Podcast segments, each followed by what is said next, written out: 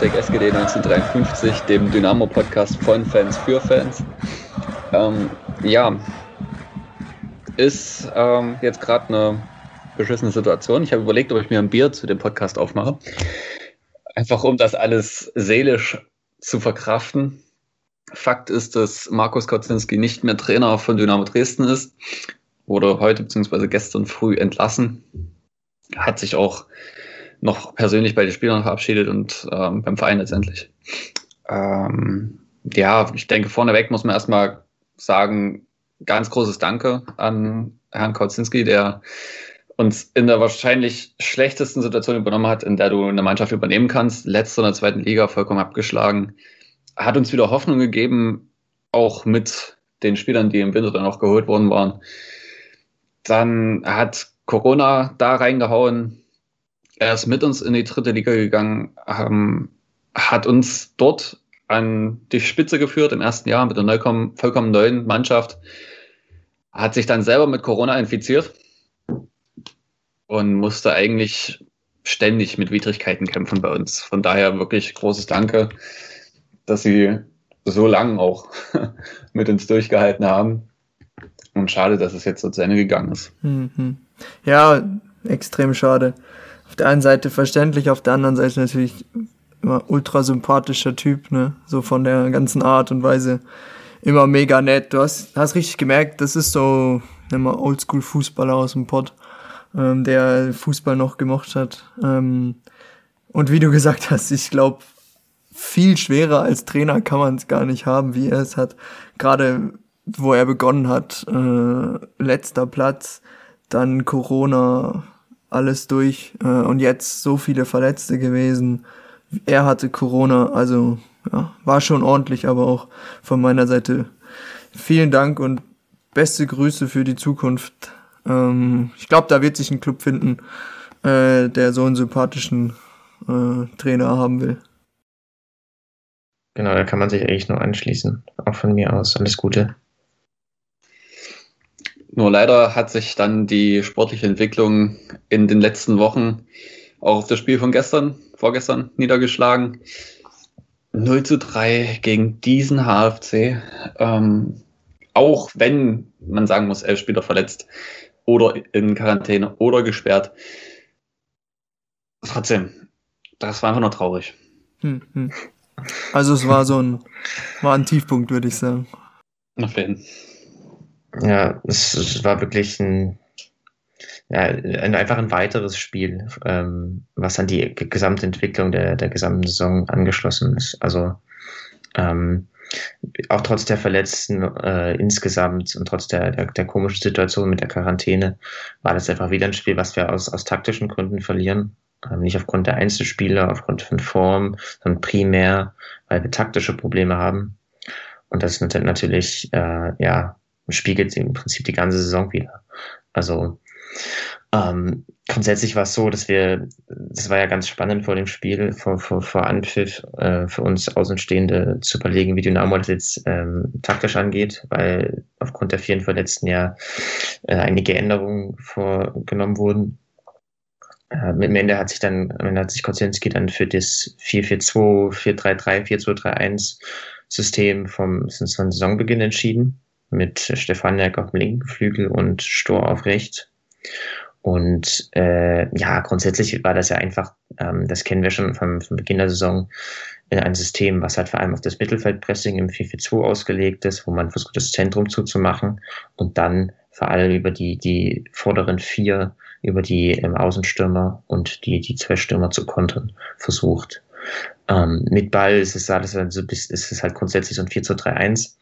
Aber wie auch schon in der Hinrunde äh, hatten wir auch in diesem Spiel wieder, ähm, gerade im Spiel mit Ball in diesem 4 2 3 1, ähm, richtige Probleme. Ähm, der Gegner hat das gut gemacht. Halle stand im, im 4 zu 3 1, äh, hatte da unspektakulären Ballbesitz, wenn sie mal den Ball hatten. Also war jetzt nichts nichts nichts krasses dabei, aber ähm, gerade im, im, im Spiel ohne Ball, im, im Mittelfeldpressing haben sie das sehr aggressiv und kompakt gelöst, haben das Zentrum gut geschlossen und da hatte Dynamo richtig, richtig Probleme im Ballbesitz. Wir haben zwar relativ flexibel aufgebaut, sage ich mal, gerade in Hälfte 1, mit der, einerseits mit der Viererkette, ähm, Andererseits mit einer Dreierkette, wenn Löwe ein bisschen asymmetrisch weiter hinten geblieben ist als Kreuzer oder, oder Will ähm, abgekippt ist zwischen die Innenverteidiger. Aber beides war nicht so richtig erfolgreich. Also bei der Viererkette war es so, dass wir das durch dadurch, dass Halle das Zentrum zugemacht hat, bis wir null Anbindung hatten. Die Sechser konnten nicht eingebunden werden. Wir sind schnell auf, wir haben schnell auf die Außenverteidiger gespielt und dort ist es natürlich einfach zuzuschieben für den Gegner und dort haben wir dann, äh, das hat, hat er gut gemacht und dort haben wir einige gefährliche tiefe Ballverluste kassiert. Der Dreieraufbau hat mir am Anfang ein bisschen besser gefallen, weil wir da die, insgesamt ein bisschen breiter standen in der ersten Linie, konnten auch mal ein bisschen über antribbeln oder äh, ja, linienbrechende Pässe in den Halbraum kommen. Aber auch dann, das hat ein paar Mal funktioniert, aber insgesamt, wenn man das große Ganze sieht, hatte man dort wirklich Probleme, sowohl im Aufbauspiel als auch im Übergangsspiel, als auch in der Chancenerarbeitung. Gerade bei letzterem hat man dann wirklich gesehen, dass da halt keine Idee vorhanden war, wie wir vors Tor kommen und wie wir Tore schießen wollen es kamen dann viele so unvorbereitete Flanken auf, in den Strafraum, der von der Strafraumbesetzung her nicht, also nicht gut aussah für uns. Da war dann gerade in der ersten Hälfte nur der Ferner, der wirklich die, die Flanken abnehmen konnte. Das sah alles sehr planlos aus. Und ähm, im Endeffekt haben wir dadurch halt auch in Null Gefahr kreiert. Äh, in Hälfte 2 hat sich das dann fort, so fortgesetzt. Ähm, was ich, vielleicht können wir da noch mal kurz reden. Ich weiß nicht, wir wollten das Spiel kurz halten, aber ähm, ich fand den Wechsel von ähm, äh, Hosiner für Will total kontraintuitiv. Den habe ich gar nicht verstanden, hm. muss ich sagen. Also, ich auch nicht. Ähm, weil wir Wenn haben dann Janik stark. Genau, genau, weil wir haben, wir haben schon die erste Hälfte immense Probleme im Aufbau.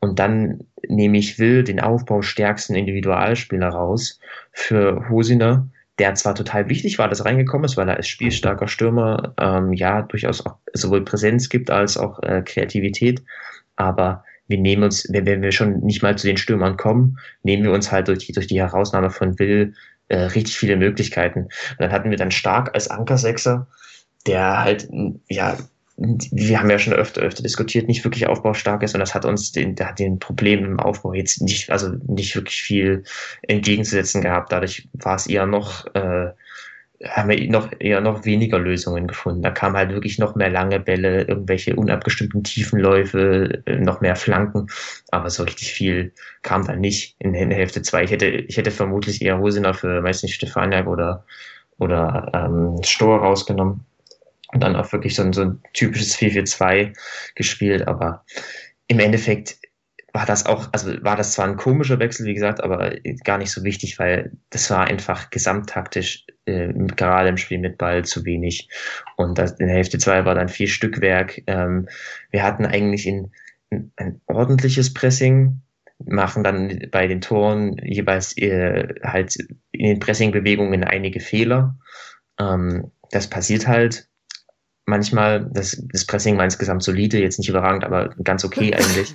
Ähm, Im Super. Endeffekt, danke, danke. Im Endeffekt ist das Problem halt, dass wir keine, selbst keine Gefahr kreieren können. Und da sind solche Fehler natürlich dann, werden dann teuer. Wir, wir kassieren dann das Tor und damit äh, die Tore, äh, müssen eigentlich noch mehr Tore kassieren äh, kommen dann im Endeffekt am, am, Ende des Spiels in so, eine, in so eine richtig chaotische Situation rein, wo beide Teams nur noch versuchen zu kontern, aber eigentlich gar keinen Plan haben, äh, wie sie, ja, wie sie das Spiel strukturiert gestalten können. Und deswegen verlieren wir am Ende dann total verdient aus, aus taktischen Gründen. Und wie gesagt, ähm, und damit war das, hat sich das Spiel da angereiht an die, schon an die letzten Wochen, aber auch schon eigentlich an die gesamte Saison, wo wir äh, taktisch nicht wirklich starke Leistungen gezeigt haben. Und wenn dann halt ein Gegner kommt wie Halle, der gut eingestellt ist, und das hat äh, Kevin Paul ja beispielsweise ähm, nach, dem, nach dem Spiel auch gesagt, äh, dann wird es schwierig für Dynamo und das genau, genau das hat man gesehen am, äh, am Wochenende, am Samstag. Du sagst es, also Halle war dort, um was mitzunehmen. Das hat man gesehen. Und sie haben das gemacht, was eigentlich Dynamo hätte machen müssen. Und zwar genau in dieser Situation, in der sich beide Vereine befinden, in dieser schlechten Situation eigentlich für die Ziele, die sie haben, musst du als Mannschaft auftreten. Und das habe ich nur bei unserem Gegner gesehen. Zieht sich zwar auch durch, dass in den Duellen HFC gegen Dynamo oder HFC immer die motivierte Mannschaft ist, aber das war wie unter Haring letzte Woche eigentlich, dass die sehr kompakt als Mannschaft standen und auch als Mannschaft agiert haben. zum Beispiel auch das Hinspiel in Saarbrücken war genauso. Saarbrücken war damals eine Mannschaft und wir halt noch nicht. Und ähm, das war gestern wieder zu sehen. Aber noch zwei, zwei, drei andere Dinge zu dem Spiel. Zum einen Braden Manu. Wir hatten es, glaube ich, letzte Woche auch schon prophezeit, dass der unsere rechte, linke Seite komplett mit seinem Tempo zerstören wird. Hat er gemacht. Ähm, dazu kommt, dass er wahrscheinlich das beste Spiel in den letzten drei Jahren abgeliefert hat, was natürlich dann auch nicht so für uns gut war.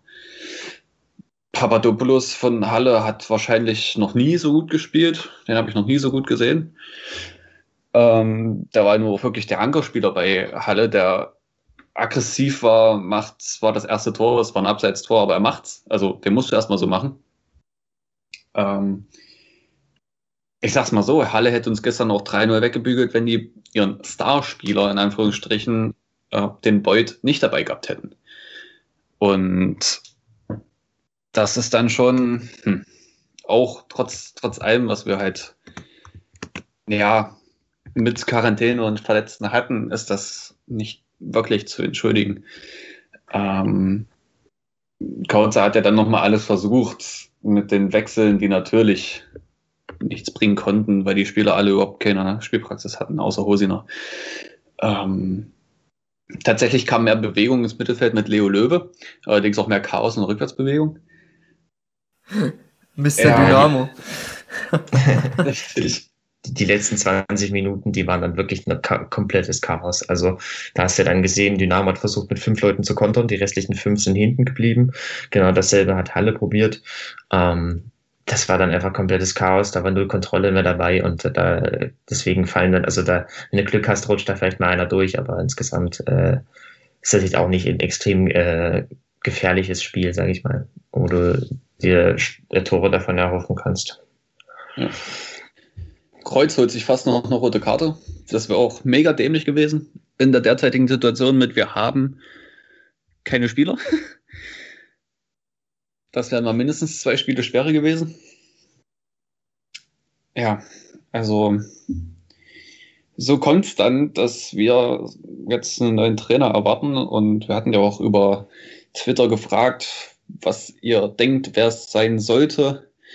Wir hatten euch zwei Antwortmöglichkeiten gegeben, Steffen Baumgart und Thorsten Lieberknecht oder ansonsten ein anderer. Nun scheint es sich ja herauszukristallisieren, dass es Alexander Schmidt wird. Alexander ist er, ne?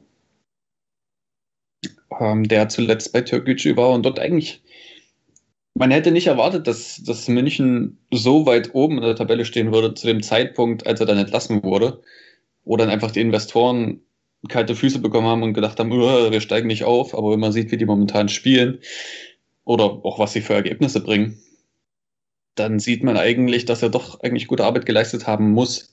Denn zum Beispiel haben die gestern gegen Uerdingen verloren, was jetzt auch nicht so gerade gang und gäbe ist, dass Oerding mal ein Spiel gewinnt. ja, aber eigentlich gleiche Situation wie Halle. ja, aber ich finde die, find die Lösung, falls jetzt, was ich davon ausgehe, relativ sicher ist, kann natürlich zum Zeitpunkt des Ausstrahlens des Podcasts, glaube ich, sollte auf jeden Fall die, äh, wie sagt man, die Entscheidung stehen. Aber ich finde es an sich einen interessanten Schritt, den man jetzt gehen will, da man mit Alexander Schmidt nur bis Ende der Saison plant. Und das ja wiederum extrem viel Spielraum lässt, wer ab Sommer äh, bei uns auf, an der Seitenlinie steht. Gerade dadurch, dass ähm, prominente Trainer ihren Vertrag im Sommer auslaufen lassen und ähm, uns eventuell zur Verfügung stehen würden. Du sprichst da von Steffen Baumgart, würde ich sagen. Ich nenne jetzt keine Namen. Also rein von seiner Mentalität her finde ich Steffen Baumgart einen richtig interessanten Trainer. Und ich finde, er hat auch mit Paderborn einen Fußball gespielt, der im Rahmen der Möglichkeiten des Vereins wirklich erfolgsversprechend war und auch den Erfolg gebracht hat. Und ich denke auch mit dem Spielermaterial, das Dynamo hat, was ja unbestreitbar ist, könnte er definitiv was bewegen. Die Frage ist, ob er Angebote von höheren Vereinen kriegt und das scheint ja also auch der Fall zu sein.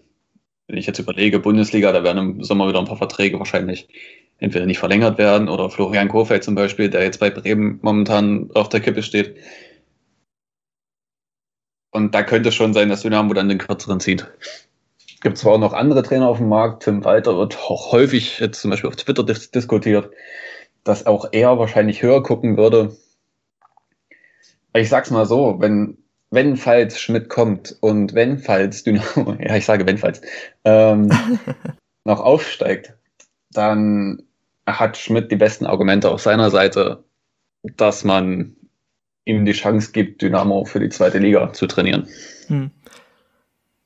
An sich finde ich es aber trotzdem interessant, dass man, falls das jetzt so kommen sollte, wovon ich aber ausgehe, ähm, dass man wirklich nur bis Sommer ähm, ihm erstmal einen Vertrag gibt. An sich als Trainer finde ich es auch einen äh, interessanten Schritt, äh, das so zu, so zu machen. Er, er ist ja nicht entlassen worden, sondern, also entlassen worden ja, aber er steht ja noch unter, unter Vertrag in, in München, glaube ich. Deshalb finde ich es an sich ein interessanter Schritt und zeigt auch, was Dynamo für einen Stellenwert hat für verschiedene Menschen, glaube ich. Das, wird auf jeden Fall spannend zu sehen, wie, die, wie sich die nächsten Tage entwickeln werden. Ähm, ich weiß jetzt nicht, wie, wie weit das mit, mit Schmidt ist oder so, aber ich habe auch die, die, die Berichte verfolgt. Es ist im Moment, sage ich mal so, äh, ist, ist, das, ist der Zeitpunkt richtig, richtig schwierig. Also ähm, wir können ja gleich nochmal über die genauen Gründe der, der, der Beurlaubung von Kaczynski jetzt äh, diskutieren. Ähm, wenn wir uns aber mal den Zeitpunkt jetzt anschauen, gibt es wahrscheinlich eigentlich keinen ungünstigeren, sage ich mal. Weil jetzt ist es so, du musst versuchen, oder das, das Problem liegt darin, dass du die kurzfristigen und die langfristigen Ziele irgendwie ausbalancieren musst. Ähm, du musst versuchen, du willst kurzfristig, willst du aufsteigen, egal wie. Langfristig willst du dich aber auch, äh, und da ist, äh, da hat Ralf Becker als, als Geschäftsführer Sport natürlich ein, besonderes Augenmerk drauf, äh, willst du dich in eine bestimmte Richtung entwickeln. Und ähm, das, das ist die Frage, inwiefern es äh, Optionen dafür gibt, die sozusagen beides erfüllen oder beides möglich machen und diese kurzfristigen und die Erreichung der kurzfristigen und langfristigen Ziele möglich macht. Ähm, und, und, da ist das, was du an, das das, was du ansprichst, Lukas. Ähm, da stellen sich halt viele verschiedene Fragen. Zum Beispiel, wenn du auf den Markt schaust, wer ist denn da ein Trainer, der im Moment, äh, also gibt es da gerade einen Trainer, der kurz- und langfristige, äh, die, die kurze und die langfristige Lösung wäre für Dynamo? Schwierig zu beantworten. Genauso stellt sich die Frage, ähm, gibt es denn einen Trainer, der sozusagen einen Vertrag für diese, als, als eine als kurzfristige Lösung gelten würde und dann meinetwegen einen Vertrag für zwei Monate annehmen würde, dann aber sagt, okay, danach könnt ihr euch gern ähm, nochmal neu orientieren. Und so, ist es halt, sage ich mal, es zeigt, dass der, dass der Zeitpunkt im Moment extrem schwierig ist. Du hast auch als aus sportlicher Perspektive äh, nicht viel Zeit, du hast nicht viel, äh, kannst nicht viel trainieren, du kannst äh, meinetwegen jetzt auf, also sagen wir, auf zwischenmenschlicher Ebene neue Impulse geben, aber gerade was das ähm, Spiel auf dem Platz angeht, könnte ich mir vorstellen, dass das schwierig ist. Deswegen ist es ungünstig. Ähm, trotzdem wird man sicherlich äh, irgendeine, irgendeine Lösung finden, die hoffentlich eben diese kurz- und langfristigen Ziele gut ausbalanciert. Ähm, ja, und wie gesagt, ich, ich denke, es ist die richtige Entscheidung. Äh, können wir gleich nochmal darüber diskutieren, warum genau, aber äh, der Zeitpunkt auf jeden Fall, und das ist das, was ihr anspricht, ist, könnte wahrscheinlich nicht ungünstiger sein, sage ich mal. Mhm, auf jeden Fall. Ich meine, wir haben jetzt noch, wie viel, sechs Spiele, oder? Mhm. Ja. Ähm, davon einige englische Wochen. Du hast ja nicht mal mehr die Möglichkeit, ich sag mal, taktisch so auf die Mannschaft einzuwirken, wie du es dir eventuell vorstellen könntest. Aber auf der Einsicht, äh, auf der anderen Seite kann ich auch verstehen, wie man, dass man Kauczynski jetzt entlässt. Ich glaube, das war so eine Abwägung des, des äh, größeren Übels in gewisser Weise. Was man jetzt genau macht. Der Trainer jetzt, der kommt, äh, im Worst Case steigt er nicht auf. Ja, dann nimmt ihm keiner mehr übel, sage ich mal so. Äh, wird ihm keiner übel nehmen sondern bringt die Saison solide zu Ende. Oder ähm, er steigt auf und dann macht er sich ja in gewisser Weise schon, äh, wie sagt man, krönt er sich zum König in gewisser Weise. Ähm, da er jetzt für das Unmögliche doch ähm, einen Weg gefunden hat.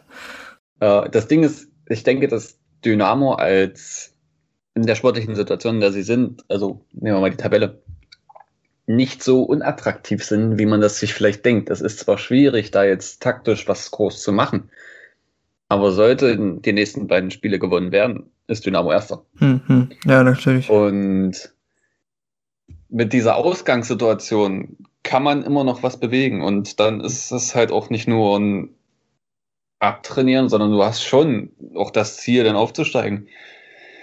Was, denke ich, auch für viele Trainer attraktiv klingen könnte.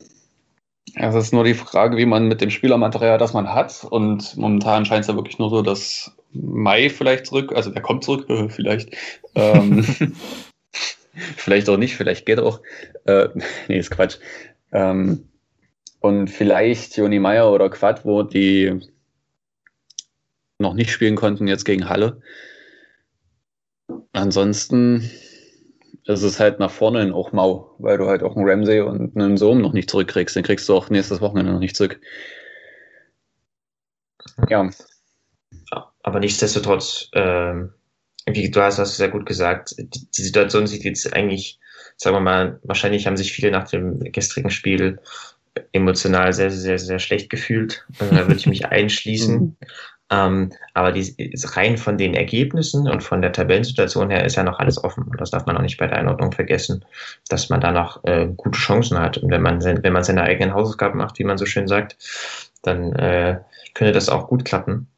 Dafür brauchst du halt, wie gesagt, ähm, vor allem ähm, meines Erachtens nach von dem, was ich jetzt in den letzten Wochen, aber auch die ganze Saison gesehen habe, ähm, eine, ein, ein Trainer, der halt das taktisch, die die Mannschaft so taktisch einstellt, in der Kürze der Zeit jetzt, dass es reicht, die, äh, die restlichen Spiele zu gewinnen. Es wird jetzt kein Überfußball werden in den, in den sechs Wochen oder so, das, das kann man auch gar nicht erwarten. Aber man muss sich taktisch einfach besser anstellen ähm, als in den letzten Wochen, um dann mit dem Kader, der die nötige Qualität definitiv hat, trotz dieser Verletzungen aufzusteigen am Ende. Hm. Ich stelle mir das aber auch jetzt als Ralf Becker. In was für eine Situation, Situation bist du denn jetzt gerade? Es ist doch mega beschissen, in Anführungszeichen. Ähm, du kannst ja. Wie willst du jetzt einen Trainer holen, der dich kurzfristig so weit stabilisiert, dass du aufsteigst und langfristig auch die Perspektive bietet, ähm, dass man in der zweiten Liga mitmischen kann. Also jetzt nicht mitmischen gleich ganz oben, aber sich da stabilisieren kann. Und ich glaube, dieser Spagat jetzt in so einer Drucksituation mit englischen Wochen und allem möglichen, boah, das muss ich mir, also bei dem raucht doch der Kopf gerade wie sonst was. Sicher, aber ich denke, da hat sich die letzten Wochen auch schon damit beschäftigt. Ist ja jetzt kein Geheimnis, dass das schon ein paar Wochen so ein bisschen schwelt, denke ich. Ähm, ja, das stimmt natürlich. Und ehrlich gesagt habe ich schon letzte Woche nach Unterhaching gedacht, jetzt wird es knapp. Oder vor zwei Wochen, besser gesagt. Und ja, da war dann die Quarantäne. Dann hat man sicher noch gesagt, okay, wir hoffen jetzt gegen Halle zu gewinnen und das ist das Gnaden, die Gnadenfrist. Und dann ist es halt so ausgegangen, wie es ausgegangen ist, auch in der Art und Weise. Und das hat dann sicher den Ausschlag dazu jetzt gegeben. Aber wir wollten ja eh nochmal darüber diskutieren, wie es jetzt eigentlich tatsächlich dazu gekommen ist. Und ich denke, Nick, du machst da am besten den Anfang. Ja, ich sag mal so, im Großen und Ganzen, im Allgemeinen müssen einfach, äh, wenn wir uns die Trainerpersonal anschauen und die von außen bewerten, müssen richtig, richtig viele verschiedene Faktoren passen, damit das dann am Ende zum Erfolg wird. Und das, das, ist, das sind zwischenmenschliche Aspekte, das sind finanzielle Aspekte, da muss auch irgendwie gewisserweise das Timing stimmen. Ähm, und natürlich, das, was uns am meisten mal auffällt, muss auch die sportliche Ebene stimmen.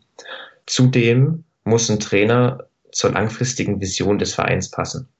Und ich würde jetzt mal die These aufstellen von dem, was ich jetzt so die ganze Saison beobachtet habe ähm, und auch gerade in den letzten Wochen und wie ich, so wie ich Ralf Becker kenne, ähm, dass es zwischenmenschlich etc. und uns so total, sicherlich total gut gepasst hat. Es ist für uns von außen schwer zu beurteilen, aber ich kann mir gut vorstellen, dass ich, dass, dass da alles gut war.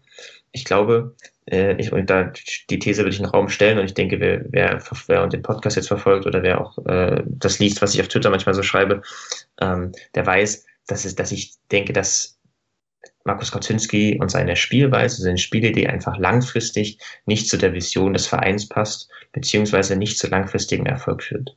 Weil aus Vereinssicht, das habe ich ja schon tausendmal erklärt, ähm, es ist halt wirklich, sagen wir, ist für mich, meiner Meinung nach, sollte da die oberste Prämisse sein, dass man langfristigen Erfolg ähm, verfolgt und sich sozusagen alle, die, die gesamte Vereinsarbeit immer dieser Prämisse, diesem Ziel ähm, unter, unter, unterlegt. Und ähm, bei langfristig meine ich jetzt nicht Aufstieg in einem Jahr, Aufstieg in zwei Jahren, äh, Klassenerhalt in drei Jahren, wie auch immer, sondern wirklich eigentlich, sagen wir mal, eine unbegrenzte Sichtweise in die Zukunft.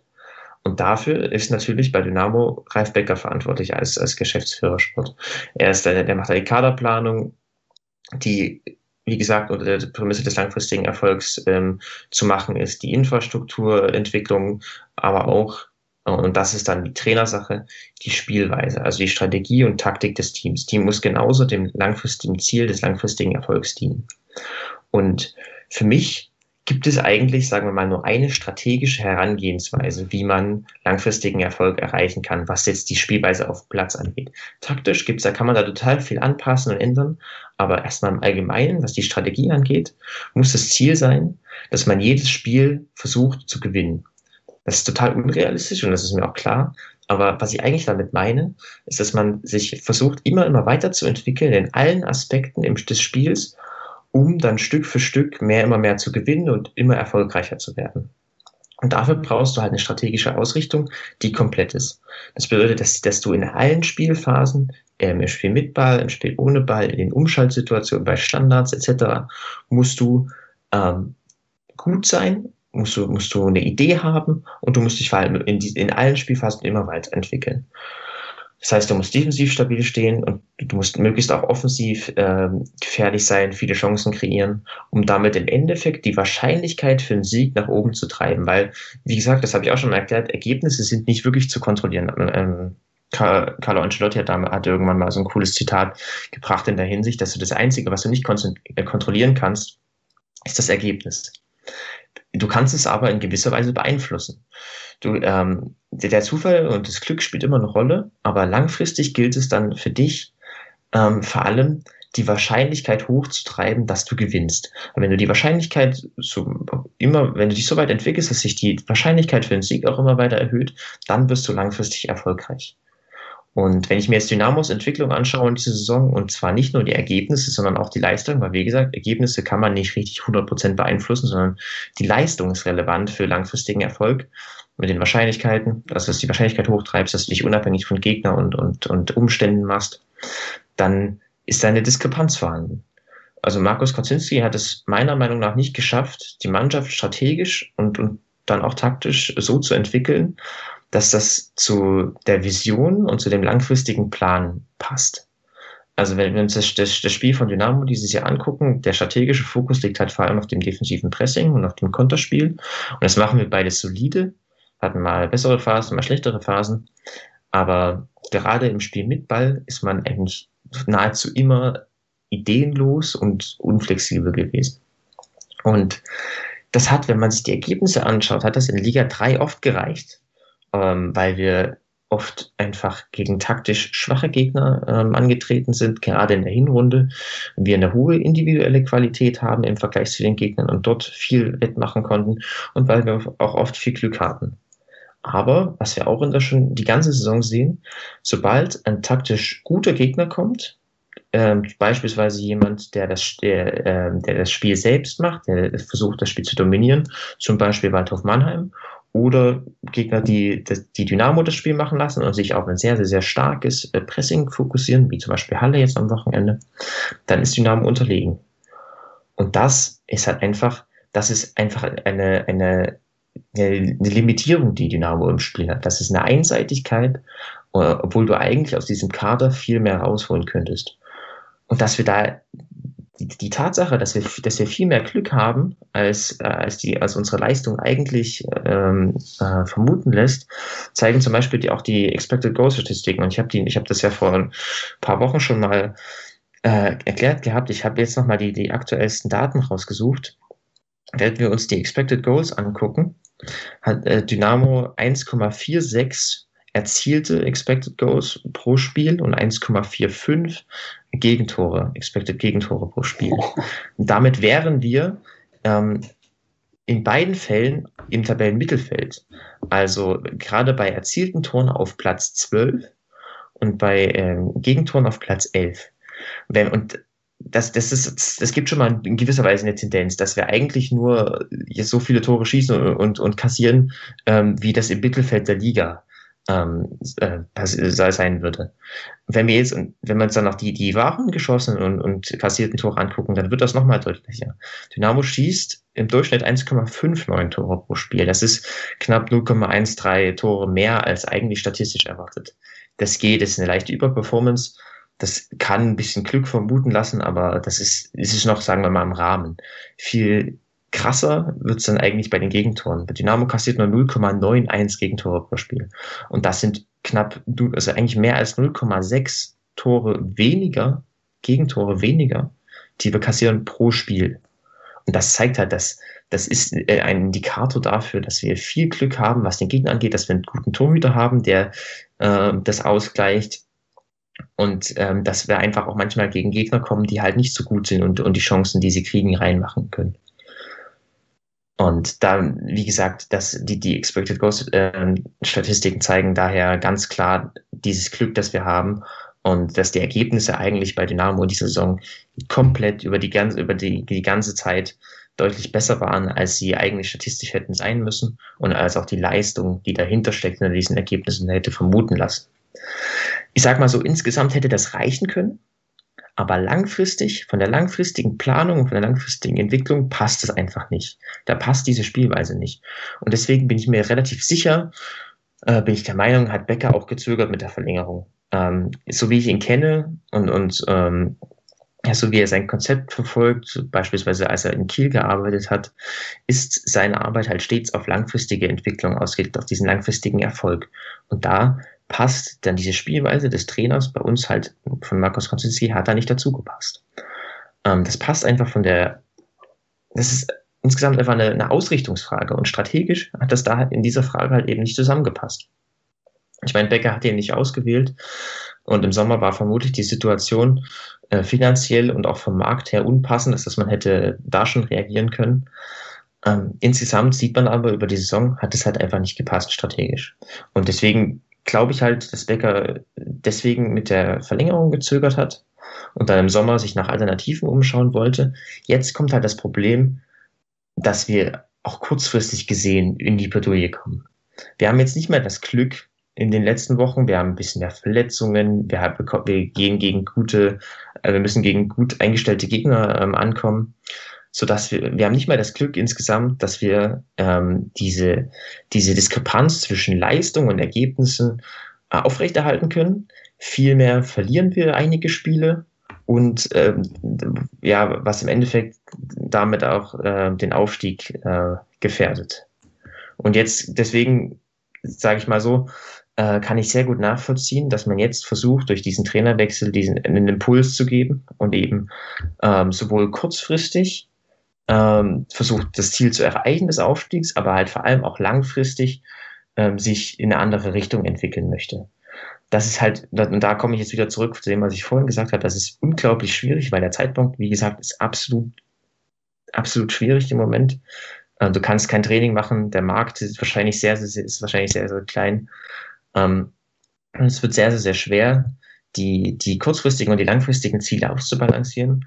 Nichtsdestotrotz insgesamt glaube, finde ich die Beurlaubung verständlich, weil es eben sowohl aus langfristiger Perspektive als auch jetzt in den letzten Wochen aus kurzfristiger Perspektive nicht mehr gestimmt hat, was das, was die Leistung und die taktische Qualität auf dem Spielfeld angeht. Hm. Ja, ich, ich glaube, ein grundlegendes Problem lag darin, das hast du auch schon äh, erwähnt, dass Ralf Becker mit der Entscheidung, Kauczynski damals zu holen, an sich nichts zu tun hatte im Dezember 2019.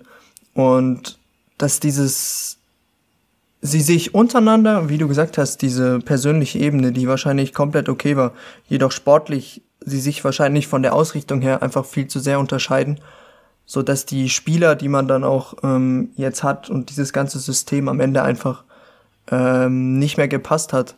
Und was wir auch schon jetzt in den letzten Spielen öfter an, ähm, analysiert haben, war ja, dass es immer mehr kommt, dass die Gegner uns wie ausgeguckt haben. Also wir waren einfach viel zu berechenbar mit all dem, was wir gemacht haben und wir dann so kalt gestellt wurden, dass uns gar keine Lösung mehr für irgendwas blieb. Und das am Ende halt dazu geführt hat, dass wir jetzt seit über 400 Minuten ohne eigenes geschossenes Tor da stehen. Was schon äh, eine ordentliche Hausnummer ist. Auf jeden Fall. Was da halt aber auch für mich noch dazu kommt, ist, ähm, wenn die Pässe mal ankommen würden, teilweise, könnte man auch mal schneller spielen, äh, was man ja grundlegend erstmal nicht gemacht hat. Nie in der Saison so richtig, außer wenn man mal im Pressing Erfolg, Erfolg hatte, dann ging es schnell nach vorne, ist richtig. Ähm, aber es ist, glaube ich, ein ganz, ganz großes Thema auch, warum wir keine Lösung nach vorne finden. Denn entweder das Mittelfeld steht komplett still oder unsere Abwehrspieler halten den Ball drei Sekunden lang und gucken nach vorne und gucken, ob wo sie den langen Ball hinspielen können, anstatt den nächst freien Mann anzuspielen. Ähm, das, das Gefühl habe ich manchmal auch bei Stefaniak, wenn er den Ball hat, rechts neben sich steht ein Spieler, er dreht sich nach links und möchte irgendwas fancy machen. Ähm, was dann auch nicht funktioniert, weil sie keine Lösung haben, möchte er das machen, anstatt den schnellen genau. Pass zu spielen und dann es ist halt oftmals im Fußball auch so, dass wenn du einen schnellen Querpass spielst auf einen Spieler, der neben dir steht, egal ob der gedeckt ist oder nicht, du schaffst damit Räume und sowas passiert bei uns viel zu selten. Wir drehen uns dann lieber um und spielen wieder hinten rum. Das, ist auch so ein Phänomen, was mich bei FIFA immer ankotzt, wenn ich da Pro Club spiele und die Leute immer alle schnell nach vorne spielen wollen. Spiel einfach mal den ersten Querpass ist der gedeckt, spielt, spielt er ihn dir zurück. In dem Moment bist du aber schon frei, weil dein Gegenspieler sich auch Richtung Ball orientiert. Das ist normal, das macht jeder.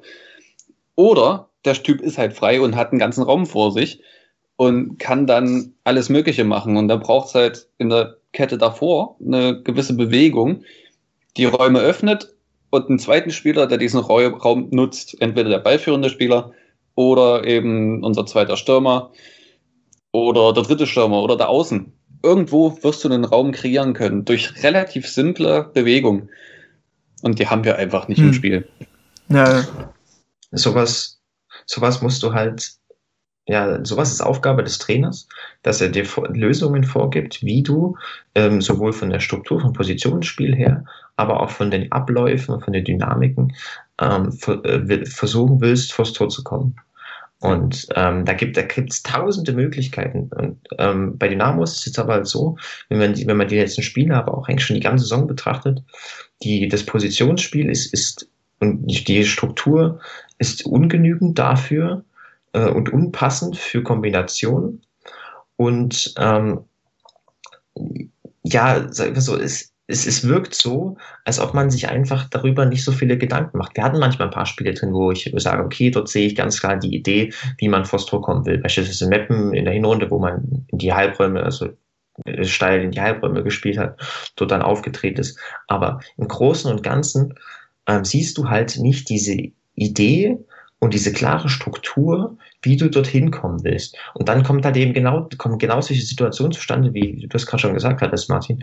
Ähm, dann hast du jemanden, da kommt ein Pass, der Spieler, meinetwegen jetzt Stefaniak, wie, du gesagt hattest, muss halt erstmal hochschauen, muss, muss gucken, wo, wo stehen jetzt meine Mitspieler im Moment. Er, er hat keine Ahnung, es gibt keine Abläufe, wie, äh, wie, wie, wie es jetzt weitergehen soll, sondern vielmehr wird dann halt immer, äh, ja, das musst du dann halt automatisch das Tempo rausnehmen, du musst äh, versuchen, ja, irgendwelche Einzelaktionen zu starten, aber du kriegst nichts Gruppendynamisches hin, was wirklich äh, erkennen lässt, dass dahinter ein, ein, ein, ein Plan steht, wie ich nach vorn kommen will und vors Tor kommen will und wie ich da Gefahr kreieren will. Gerade das hat man jetzt beispielsweise auch gegen Halle gesehen. Gerade im letzten Drittel, am Ende in der zweiten Hälfte, ähm, hatten wir ja, sagen wir mal, hat Halle nicht mehr so hoch gepresst und hat dadurch auch so, so, so zugelassen, dass wir zumindest so, so auf die Höhe 30 Meter vom Tor kamen.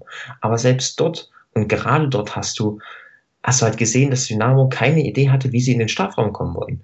Das war dann, dann haben wir meistens um den Block herum gespielt, äh, der, der, Strafraum war besetzt, aber sonst hattest du keine, gut, keine gute Struktur für, für Kombination. Und dann kommt der Ball natürlich, weil das Zentrum immer kompakter vom Gegner geschlossen wird als die Außen, kommt der Ball irgendwann auf Außen und dann kommt eine Flanke, ähm, die unvorbereitet ist ähm, und dann wird die, wird die geklärt und dann ist es, fängst du wieder von vorn an. Da hast du halt keine klare die Idee dabei. Und ähm, das ist das, was man wirklich äh, über die gesamte Saison kritisieren kann. Ähm, so, so eine Entwicklung dauert halt und äh, ich, das Argument, das äh, liest, liest man ja auch relativ oft, dass sich so eine Mannschaft entwickeln muss, dass sich der Trainer entwickeln muss. Und das ist definitiv auch absolut legitim und richtig. Aber ich glaube, dass man halt über eine gesamte Saison schon eine Entwicklung, gewisse Entwicklungsschritte sehen sollte.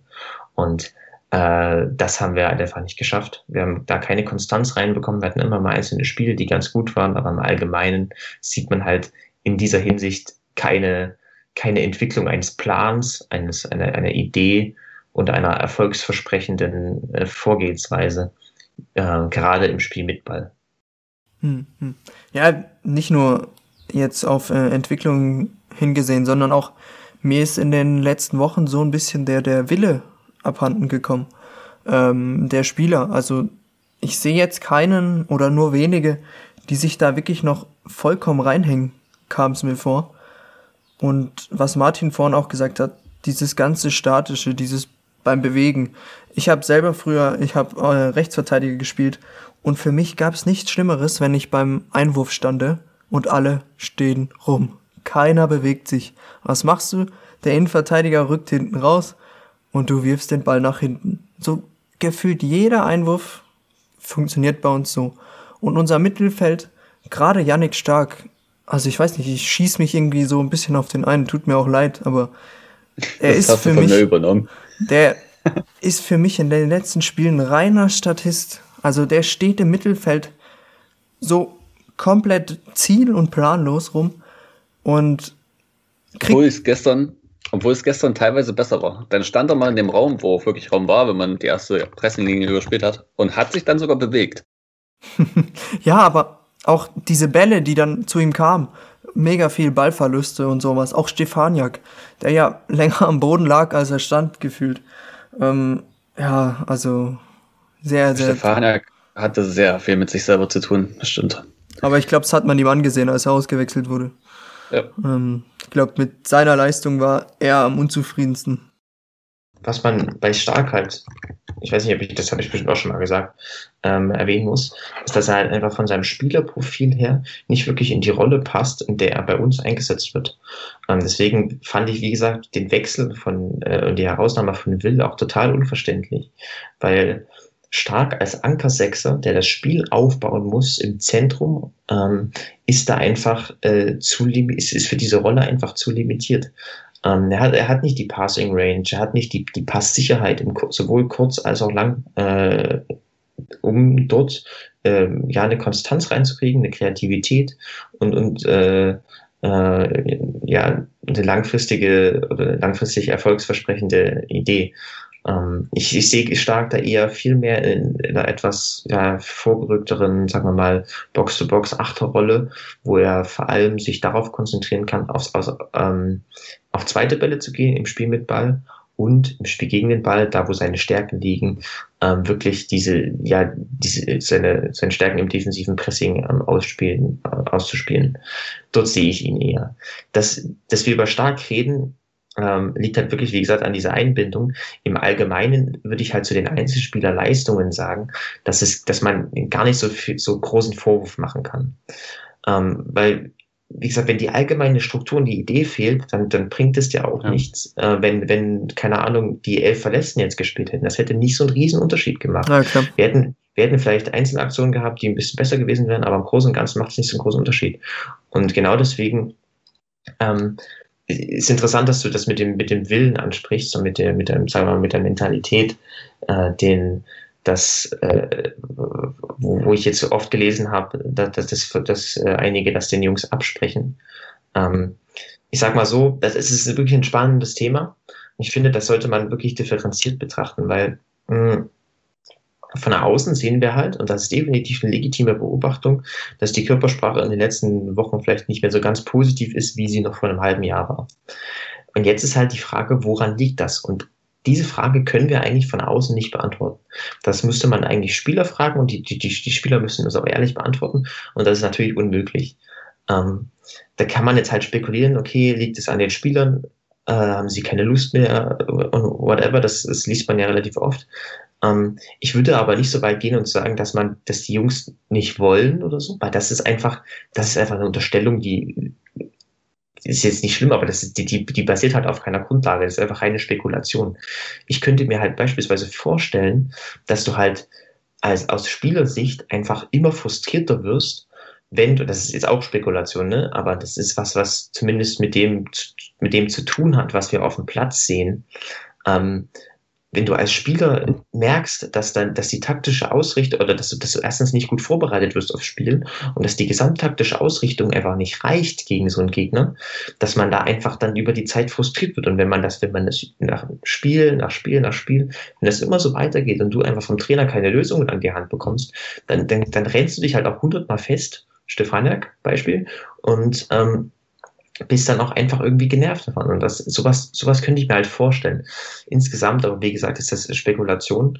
Und ähm, bei, bei, bei solchen Diskussionen muss man immer betrachten, dass es eben, ähm, dass, dass wir das von außen schwer einsehen können. Martin, Martin Rafelt hatte das mal gut beschrieben, ähm, von, von Spielverlagerung.de, als Fußballtrainer müsste auf Twitter findet man den auch relativ leicht. Ähm, er hatte das mal äh, geschrieben, dass wir von außen halt wirklich nur das Taktische betrachten können. Und ähm, du kannst, es ist, es ist total, so, so, so was wie so, so psychologische Sachen spielen definitiv eine Riesenrolle, Mentalität, Wille etc. Aber wir haben da halt keinen Einblick rein. Äh, was wir beobachten können, ist, äh, das, was auf dem Platz passiert, die, die taktische Ebene. Also wie bewegen sich Spieler, wie, wie agieren sie, wie spielen sie zusammen, wie kombinieren sie, etc. Ähm, und darauf hat halt, haben halt diese psychologischen Sachen definitiven Einfluss. Also wir können zum Beispiel, wir können von außen beispielsweise sehen, okay, Spieler A rennt sich hundertmal fest und äh, äh, findet keine Lösung oder macht immer dasselbe. Und, und äh, das kann halt von psychologischen Aspekten definitiv beeinflusst sein, ist es wahrscheinlich auch.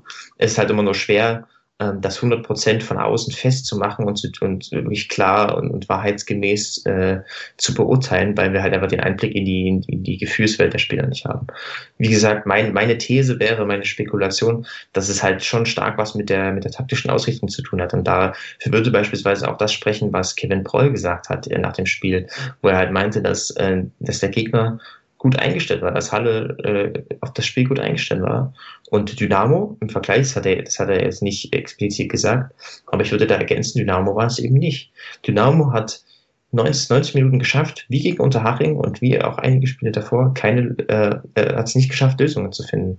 Und da könnte ich mir vorstellen, dass, dass darin der Grund liegt für eine gewisse Frustration der Spieler. Nichtsdestotrotz, ich würde also so Willen absprechen bei allen, das, sind, das würde ich überhaupt nicht so weit gehen, weil das sind Profi-Jungs und die, die, die wissen das, die, die können das und die, die ähm, ja, wie gesagt, das sind Profis, das, das kriegen die hin. Ich denke, das liegt da wirklich, hat wirklich andere Gründe. Hm, ja, gut, da, da gebe ich dir auch recht. Äh, da, das kannst du eigentlich so keinem absprechen. Aber natürlich ist es menschlich, wenn man jetzt in der letzten, in den letzten Wochen sich die Entwicklung anguckt. Und gerade äh, das Umfeld geht ja auch nicht spurlos an einem vorbei, auch wenn man das immer behauptet, dass da einfach ein bisschen das Selbstbewusstsein schwindet. Ähm, ist ja, glaube ich, normal menschlich. Und deshalb ist es halt umso bitterer, dass so ein, so ein, ja, wie nennt man es, Knoten platzen würde. Endlich mal. Äh, allein ein Tor in der Ferne wird ihm vielleicht schon so viel Selbstvertrauen bringen.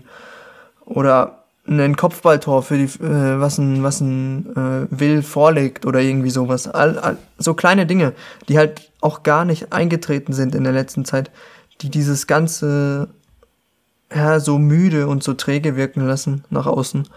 Ähm, und was natürlich sehr schnell dann für ähm, ah, wie sagt man, Unmut sorgt in, in unserer Community. ich, vielleicht kann man abschließend nochmal sagen, dass äh, das hast du ja vorhin schon am Anfang gesagt und das ist, denke ich, das darf man bei der Bewertung auch nicht vergessen, äh, dass Markus Kocinski wirklich einen guten Job gemacht hat bei uns und dass, wir, dass man ihm definitiv Danke sagen sollte.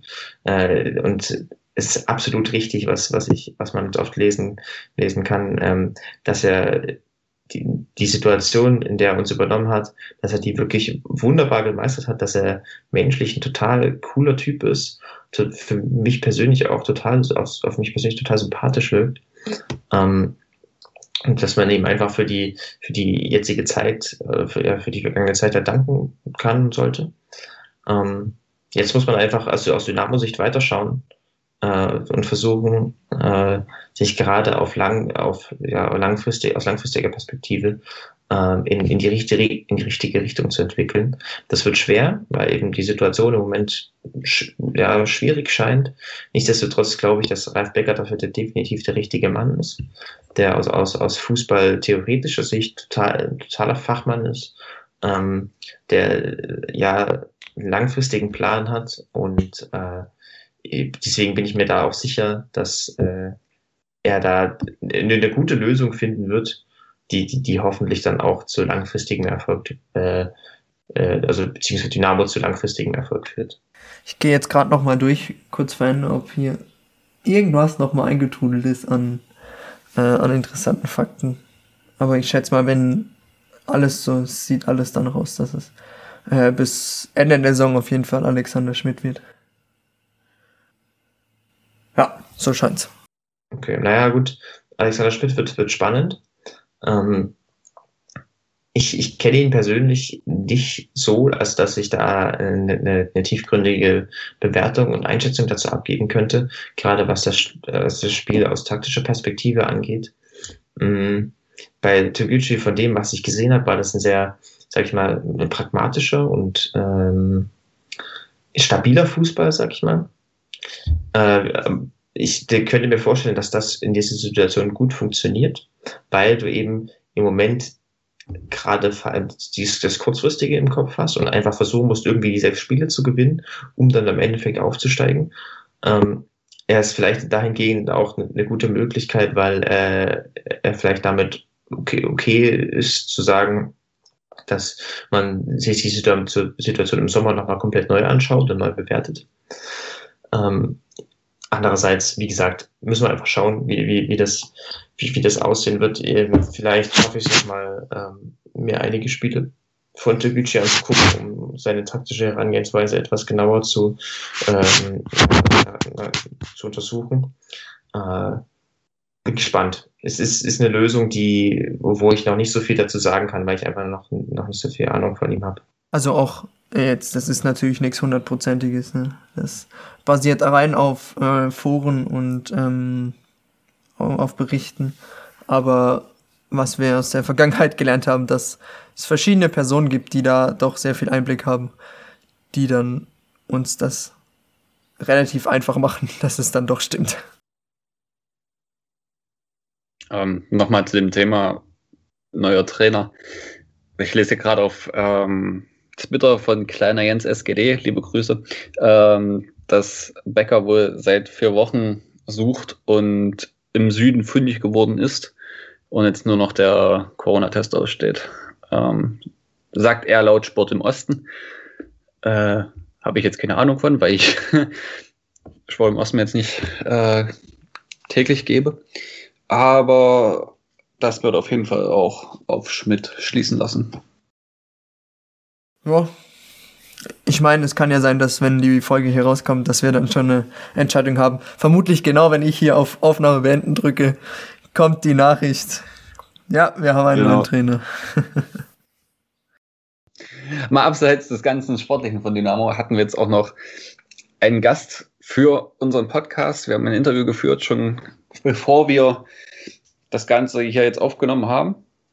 Und ja, da gebe ich einfach mal ab an Lukas. So, dann darf ich jetzt endlich äh, zu unserem angekündigten Interview äh, überleiten. Da dieses Interview ja jetzt in der Mitte von unserem Podcast stattfindet, wir das aber vordrehen in gewisser Weise, klingt das jetzt ein bisschen komisch für uns, aber ich fange einfach mal so an. Wir haben heute ein Aufsichtsratmitglied bei uns, ähm, den Dr. Jokasper. Seit 2014, wenn ich mich richtig erinnere, äh, im Aufsichtsrat bei Dynamo Dresden.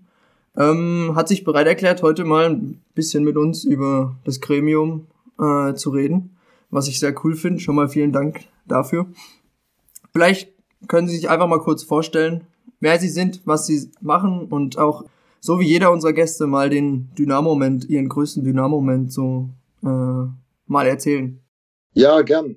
Danke für die Möglichkeit und äh, dass wir mal über den Fußball hinaus so ein bisschen den Horizont äh, erweitern auf unsere ge ganze geliebte Dynamo-Welt. Ja, Jahrgang 1968, geboren in Bautzen. Mittlerweile hat es mich äh, erst durchs Studium in Jena und dann beruflich nach Erfurt verschlagen. Bin verheiratet, habe zwei Kinder, und ja, seit ich im Prinzip denken kann, Dynamo-Fan, erst mit Papa zusammen im Stadion gewesen und so seit 1980, 81 allein im Stadion. Größter Dynamo-Moment. Ja, ich könnte jetzt erstmal sagen, jedes Jahrzehnt hat im Prinzip schon so einen Dynamo-Moment gehabt. Ob das jetzt äh, 1988 im Oktober die Siegesserie von zehn Siegen, da könnt ihr euch, glaube ich, nicht mehr ganz so gut erinnern, äh, in der DDR-Oberliga, nachdem ja, der BFC zehnmal Meister war, war Dynamo dann am Start und hat mal zehn Siege am Stück hingelegt. Und da war ich zum Beispiel in Jena beim 4-3 Auswärtssieg. Pilz und Kürsten haben da unsere Tore geschossen, soweit ich mich erinnere. Ja, das war eine schöne, war eine, war eine richtig schöne Auswärtsfahrt. Oder dann in den 90er Jahren 93 das äh, DFB-Pokal-Heimspiel gegen Bayern München. Olaf Marschall, Mari Pengsa, 2 zu 1 gewonnen. Aber ich glaube, so mein größter Dynamo-Moment liegt tatsächlich gar nicht so lange zurück. Nämlich das war 2004 in Uerdingen.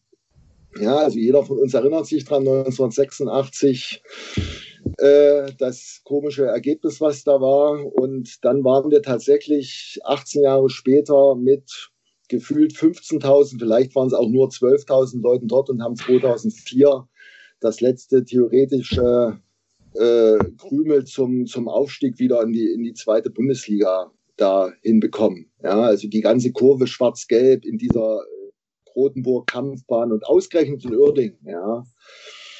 Das war, nee, das war schon ein ganz äh, besonderer Moment, dass man eben nach dieser ganzen Zeit nach der Wende dann irgendwie wieder da war. Ja, sowohl fantechnisch so richtig wieder da war, als auch wieder auf der äh, nationalen Fußballbühne zu sehen war. Würde ich schon als den größten Dynamo-Moment bezeichnen.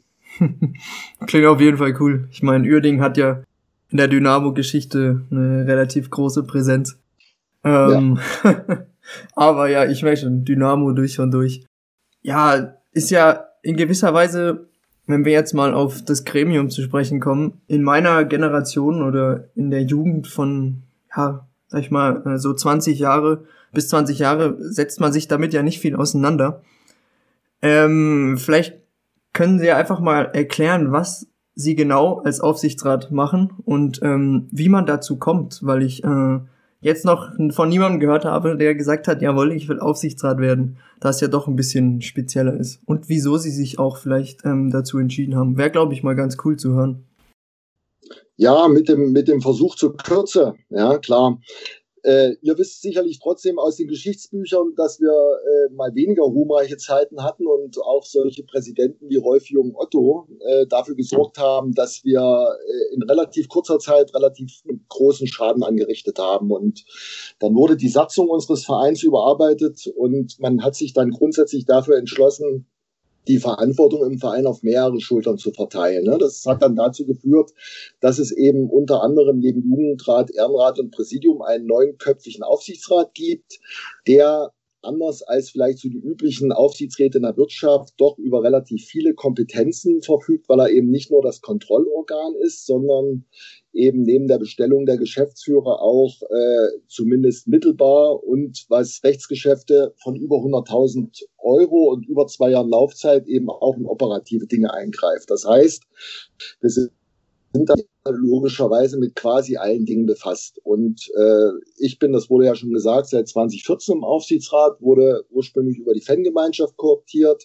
war, das leitet zur nächsten Frage über, eigentlich immer bei jeder Mitgliederversammlung seit 1995 dabei und äh, habe da auch ziemlich spektakuläre Mitgliederversammlungen erlebt, also zum Beispiel auch die, die Wiederumbenennung in unseren jetzigen Namen, in den ursprünglichen Namen und, und, und, und, und. Also viele Nachtsitzungen auch erlebt, viele Tumulte, viele weniger schöne Momente auch erlebt. Und da ist man also im, in der Mitgliederversammlung hat man ja, das ist ja wie so eine große Familie, ja, und damals waren wir ja noch weit unter 5000 Mitgliedern und man kannte sich halt. Und dann gab es die Situation, dass wir aufgrund vieler Probleme, die wir hatten, eine Aufarbeitungskommission ins Leben gerufen haben, die mal äh, prüfen sollte, wie überhaupt unsere Schulden entstanden sind. Ja, das ist ja so eine Frage, die, die man sich durchaus auch heute noch stellen könnte, zu sagen, wie kann das passieren, in so, viel, in so einer kurzen Zeit so viel Schulden zu machen?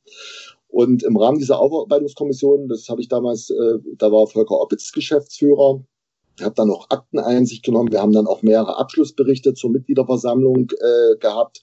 Und da ist man dann so in dieses aktive Vereinsleben hineingekommen. Und als dann der vormals kooptierte Thomas Blümel in die Kommunalpolitik in Dresden abgewandert ist, äh, wurde ich dann von der Fangemeinschaft gefragt, ob ich trotz dieser räumlichen Entfernung zwischen Erfurt und Dresden bereit und in der Lage bin, das Amt zu übernehmen. Und da habe ich relativ spontan zugesagt. Ja, und hat sich auch im Nachhinein erwiesen, dass die räumliche Entfernung eher weniger das Problem ist und dass man das, wenn man das will, hinbekommt. Und ja, bis auf Tage wie heute oder andere Tage habe ich es eigentlich äh, selten bereut, äh, da tatsächlich seit sieben Jahren da mitgewirkt zu haben. Liegt natürlich auch daran, dass wir, wenn man sich das mal vor Augen führt, das wisst ihr auch noch relativ aktiv, von 2014 bis 2016 insbesondere haben wir eine ziemliche Erfolgsgeschichte hingelegt. Ja, sowohl sportlich, aber eben auch finanziell, wenn man sich an die Kölmel-Darlehen erinnert und äh, an den Abbau unserer Schulden, an praktisch den Wandel vom negativen Eigenkapital zum positiven Eigenkapital, was uns eben jetzt in die Lage versetzt, tatsächlich diese Corona Pandemie äh, ein bisschen besser durchzustehen als viele andere äh, Vereine. Ja, also das so im Schnelldurchlauf die Geschichte bis heute. ja, klingt ja cool, auf jeden Fall. Ja, das ist spannend. Äh, also gerade die, äh, den Einblick in die persönlichen, den persönlichen Weg finde ich total interessant. Ähm, eine Frage, die da vielleicht anschließt und in gewisser Weise auf die allgemeine Funktionsweise des, des, des Gremiums überleitet. Ähm, wie, wie wird man denn im Allgemeinen Aufsichtsrat bei Dynamo und äh, daran anschließend auch, wie setzt sich das Gremium genau zusammen? Genau, also wie gesagt, neun Mitglieder. Aktuell sind wir zwei Frauen und sieben Männer. Und das Gremium, da gibt's, äh, was rein die Kompetenzen oder Abschlüsse oder ähnliches betrifft, gibt's keinerlei Vorgaben, außer den Umstand, dass sechs Mitglieder des Aufsichtsrates alle drei Jahre von der Mitgliederversammlung gewählt werden und drei Mitglieder des Aufsichtsrates kooptiert werden. Ein Mitglied vom Ehrenrat, das ist aktuell die äh, Verena Maywald. Ein Mitglied wird kooptiert vom Jugendrat, das ist der Robert Pesch, und ein Mitglied wird kooptiert durch die Fangemeinschaft. Das ist dann also quasi meine Nachfolgerin, weil ich, ich mich dann 2019 selber zur Wahl gestellt habe. Das ist die Silvi Löffler das ist eigentlich so die rein numerische Besetzung. Und es gilt wie in allen anderen Gremien, die man so basisdemokratisch kennt, äh, auch, gilt grundsätzlich das Mehrheitsprinzip. Nach Satzung gibt es paar Entscheidungen, die auch in Zweidrittelmehrheit äh, getroffen werden müssen. Wir sind ab sechs Personen beschlussfähig und wir sind, das hatte ich ja angedeutet, äh, über die Satzung äh, legitimiert, da über die Bestellung der Geschäftsführer, über unseren Wirtschafts-, also über den Jahresplan zu entscheiden und Festlegungen zu treffen und dann eben insbesondere alle Rechtsgeschäfte über 100.000 Euro und über zwei Jahren Laufzeit abzuschließen und zu genehmigen. Das ist so das Abstrakte. Praktisch wirkt sich das dann so aus, dass man sich im Prinzip jeden Tag mit Dynamo befasst, muss man so sagen. Ja, mal mehr, mal weniger äh, wir auch, äh, auch das gibt die Satzung vor, äh, in einigen Arbeitsgruppen äh, zusammen, je nach Befähigung und je nach Kompetenzen natürlich eingeteilt ist. Und äh, ich mich als, äh, hatte ich glaube ich eingangs nicht gesagt, als äh, studierter Jurist äh, mich natürlich überwiegend mit vertraglichen und juristischen Angelegenheiten befasse, während sich Dixie Donner zum Beispiel als sicherlich unser bekanntestes Aufsichtsratsmitglied originär natürlich mit, mit sportlichen Dingen befasst. Sie haben ja jetzt schon angedeutet, dass äh, erstmal grundsätzlich keine großen Vorgaben vorhanden sind, was jetzt die Kompetenzen für, äh, für den Aufsichtsrat oder für Aufsichtsratmitglieder angeht. Äh, welche, sage ich mal, Fähigkeiten oder vielleicht auch Soft Skills in die Richtung müssen denn aus Ihrer Sicht in, in einem Aufsichtsrat ähm, von Dynamo vertreten sein? Ideal, idealerweise natürlich von jedem etwas. Ja, das war muss ich offen sagen, zwischen 2014 und 2016, als ich reinkam in den Aufsichtsrat, sehr guter Fall. Da hat man zum Beispiel auch noch einen Heinz Eckert dabei, der war ehemaliger Chefredakteur der Sächsischen Zeitung, hat also auch wunderbar diesen ganzen äh, medialen und journalistischen Part bespielen können, hat auch äh, äh immer sehr schöne Geschäftsberichte schreiben können. Ja, das ist natürlich eine Gabe, die auch nicht jeder von uns hat. Aber natürlich ist der Aufsichtsrat ein Finanzgremium in erster Linie. Ja, Dixie Donner hat zwar den für mich sehr wichtigen Satz geprägt, wir sind immer noch ein Fußballverein. Das sollten wir auch nie vergessen. Aber gleichwohl ist der Aufsichtsrat originär ein Finanzgremium. Und deshalb ist es natürlich von Vorteil, wenn man, was wir ja zweimal im Jahr machen müssen, einen Wirtschaftsplan lesen kann und äh, auch schon mal eine BWA gelesen hat und dann eben originär da auch Kompetenzen mitbringt, um eben zu wissen, äh, wenn es äh, darum geht, was haben wir für Einnahmen, was haben wir für Ausgaben. Wir reden ja immerhin auch wirklich von einem mittelständischen Unternehmen, was äh, zu Zweitliga-Zeiten weit über 30 Millionen Euro Jahresumsatz hat äh, und eine hohe zweistellige Anzahl von Beschäftigten. Äh, da muss man schon solche Kompetenzen mitbringen. Ja, und da ist natürlich auch von Vorteil. Wir haben mit Jens Heinig, unseren Aufsichtsratsvorsitzenden, äh, einen Geschäftsführer drin. Ich bin auch nebenberuflich Geschäftsführer, habe 70 Angestellte und, und andere Mitglieder im Aufsichtsrat sind da auch zumindest in der mittleren Führungsebene unterwegs. Das heißt, es ist schon wichtig, dass man da solche Kompetenzen mitbringt, weil äh, wir sind ja alle neuen natürlich auch Fans. Und das vergisst man dann natürlich auch manchmal. Gerade an Tagen, wenn man nicht so sportlich den Erfolg hat, beschäftigt man sich dann schon gerne eher mit Fußball ja, statt mit den blöden und schnöden Zahlen. Aber letztlich sind wir dafür gewählt und dafür da, uns mit diesen verdammten Zahlen zu befassen und die müssen am Ende stimmen. Und da erzähle ich euch kein Geheimnis, dass das natürlich uns seit über ein Jahr besonders umtreibt, nachdem das so wunderschöne Jahre waren. Ja, wir immer mindestens mit einer schwarzen Null und tatsächlich vorher auch überwiegend durch die Transferlöse mit äh, hohen Gewinnen abgeschlossen haben. Ja, ich erinnere auch an die Zeiten, wo wir tatsächlich die Kömmel-Darlehen abgewickelt haben. Das war eben die Einnahmen dank unserer Mitglieder und Fans, Bayern-Spiel, äh, Sonderumlagen. Da haben wir ja wirklich einen Riesenberg abgetragen. Und jetzt kam Corona und es kommt das neue Trainingsgelände dazu als finanzielle Belastung. Und auf einmal ist das schöne Eigenkapital äh, schmilzt das von Tag zu Tag zusammen. Ja, das ist kein Geheimnis. Darf ich auch so an Zahlen mal sagen. Wir verlieren quasi durch jeden Heimspieltag, der so wie heute stattfindet, circa 300.000 Euro. Ja? Das, das ist natürlich eine Zahl, genau, die tut richtig weh. Und die muss man auffangen durch andere Einnahmen. Und da muss man sehr dankbar dafür sein, dass unsere Sponsoren und äh, dass die so bei der Sache sind, dass wir wirklich einen hohen Anteil von Sponsoren haben, die uns trotz fehlender Gegenleistung die Stange halten. Ja, viele Sponsoren, die kommen natürlich zu uns, weil sie dann am Ende auch einen Spieltag auf der VIP-Tribüne genießen wollen. Ja, oder weil sie ihren Geschäftspartnern mal die Dynamo-Welt mehr oder weniger von innen zeigen wollen, weil es Sponsorenabende, weil es Veranstaltungen gibt. Und wenn das alles fehlt, wer ist denn da von uns bereit, so weiterhin hohe Beträge zu zahlen. Ja, und da merkt man eben, dass Dynamo auch ein bisschen mehr ist als ein normales Unternehmen. Ja, sondern dass da auch eben sehr viel Herzblut dabei ist bei Leuten, die eine mittelständische Firma haben und dann 30, 40, 50.000 Euro für Dynamo jedes Jahr geben und jetzt ohne Gegenleistung. Ja, und das ist natürlich eine Riesenaufgabe, gerade für unsere Geschäftsführer, da eben auch äh, in der Politik, bei den Wirtschaftsunternehmen, da weiter positive Stimmung zu erzeugen. Ja, und zu sagen, Leute, bleibt dabei, das Problem ist endlich, wir haben das im Griff, aber ihr müsst uns weiter das Geld anvertrauen, weil wir brauchen es dringend, um wirtschaftlich zu überleben. Ich denke, die, die, die äh, Situation ist sehr, sehr bedeutende und ähm, ich denke, das vergisst man manchmal bei der Diskussion ähm, jetzt um die aktuelle Situation bei Dynamo, dass da auch, äh, sagen wir mal, Einfluss, Einflüsse von äh, externe Einflüsse äh, eine sehr, sehr, große Rolle spielen. Ähm, für uns aus, aus Fanperspektive ist ja vor allem als Außenstehende wirklich die, die, die praktische Arbeit des ähm, Aufsichtsrats von Interesse. Ähm, können Sie vielleicht nochmal äh, kon konkret beschreiben, wo denn äh, genau die Einflussmöglichkeiten, die, die Mittel des Aufsichtsrats liegen und vielleicht auch daran anschließend, äh, wo die Grenzen sind? Gut, ja. Bleiben wir beim Fußball, ne? logischerweise. Natürlich ist es erstmal ganz wichtig, Ralf Becker, unser Geschäftsführer Sport, der möchte natürlich wissen und wir sind ja auch planerisch äh, unterwegs und budgetieren für die kommende Saison.